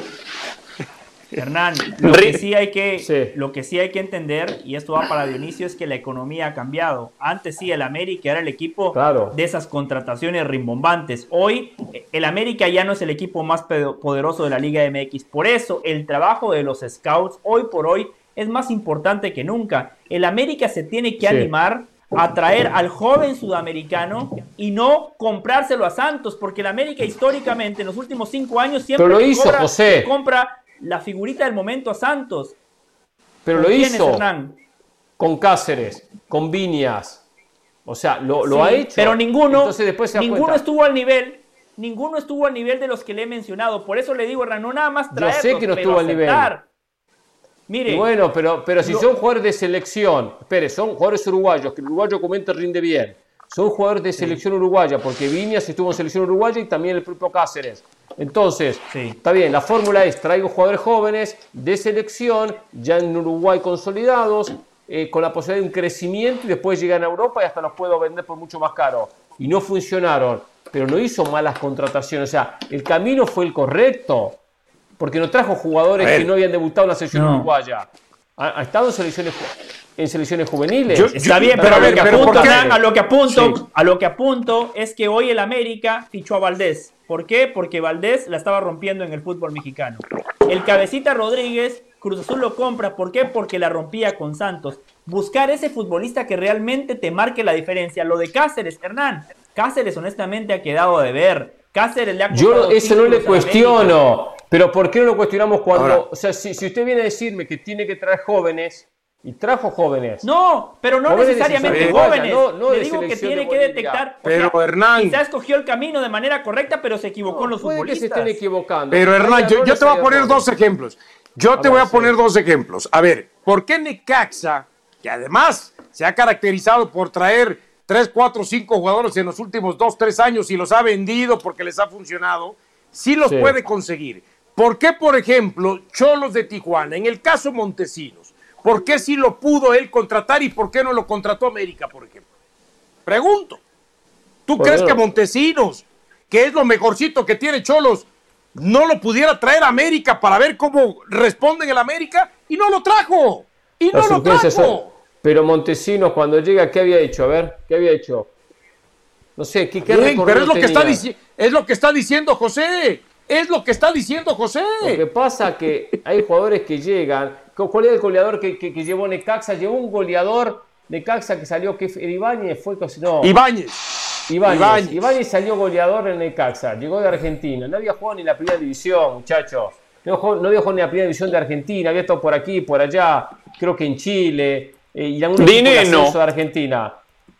Dineno. A ver, un dinero. A ver, un dinero. A ver, ahí está un dinero. Pero, pero vienen, son jugadores donde hay paciencia en los clubes y no llegan con un recorrido que se ¿Usted cree que hay en paciencia? O News. Si, si en Pumas No hay. lo primero que quieren es vender a, a los mejorcitos que tienen para hacerse de billete. No, lo de, lo de la paciencia, Digo, eso es muy cierto. El América contrató a un muy buen futbolista, como el huevo Lozano. Ese sí es bueno, ¿eh? ese es bueno de verdad. No le tuvieron Y paciencia. lo dejaron ir. Lo dejaron, lo dejaron ir y hoy la rompen Santos. Claro, después se lesionó, pero cuando está saludable, es el mejor futbolista de Santos.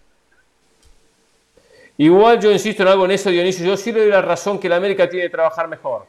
Que tiene que trabajar mejor en estos aspectos, es verdad. Pero no todo lo que hace está mal, porque pareciera que todo lo que hace termina siendo un desastre. Yo le voy a decir una Eh, cosa, América no es campeón desde el 2018. Mire, mire, Estamos Dinero hablando de tres años y medio. Para un equipo como el América son demasiados sin títulos.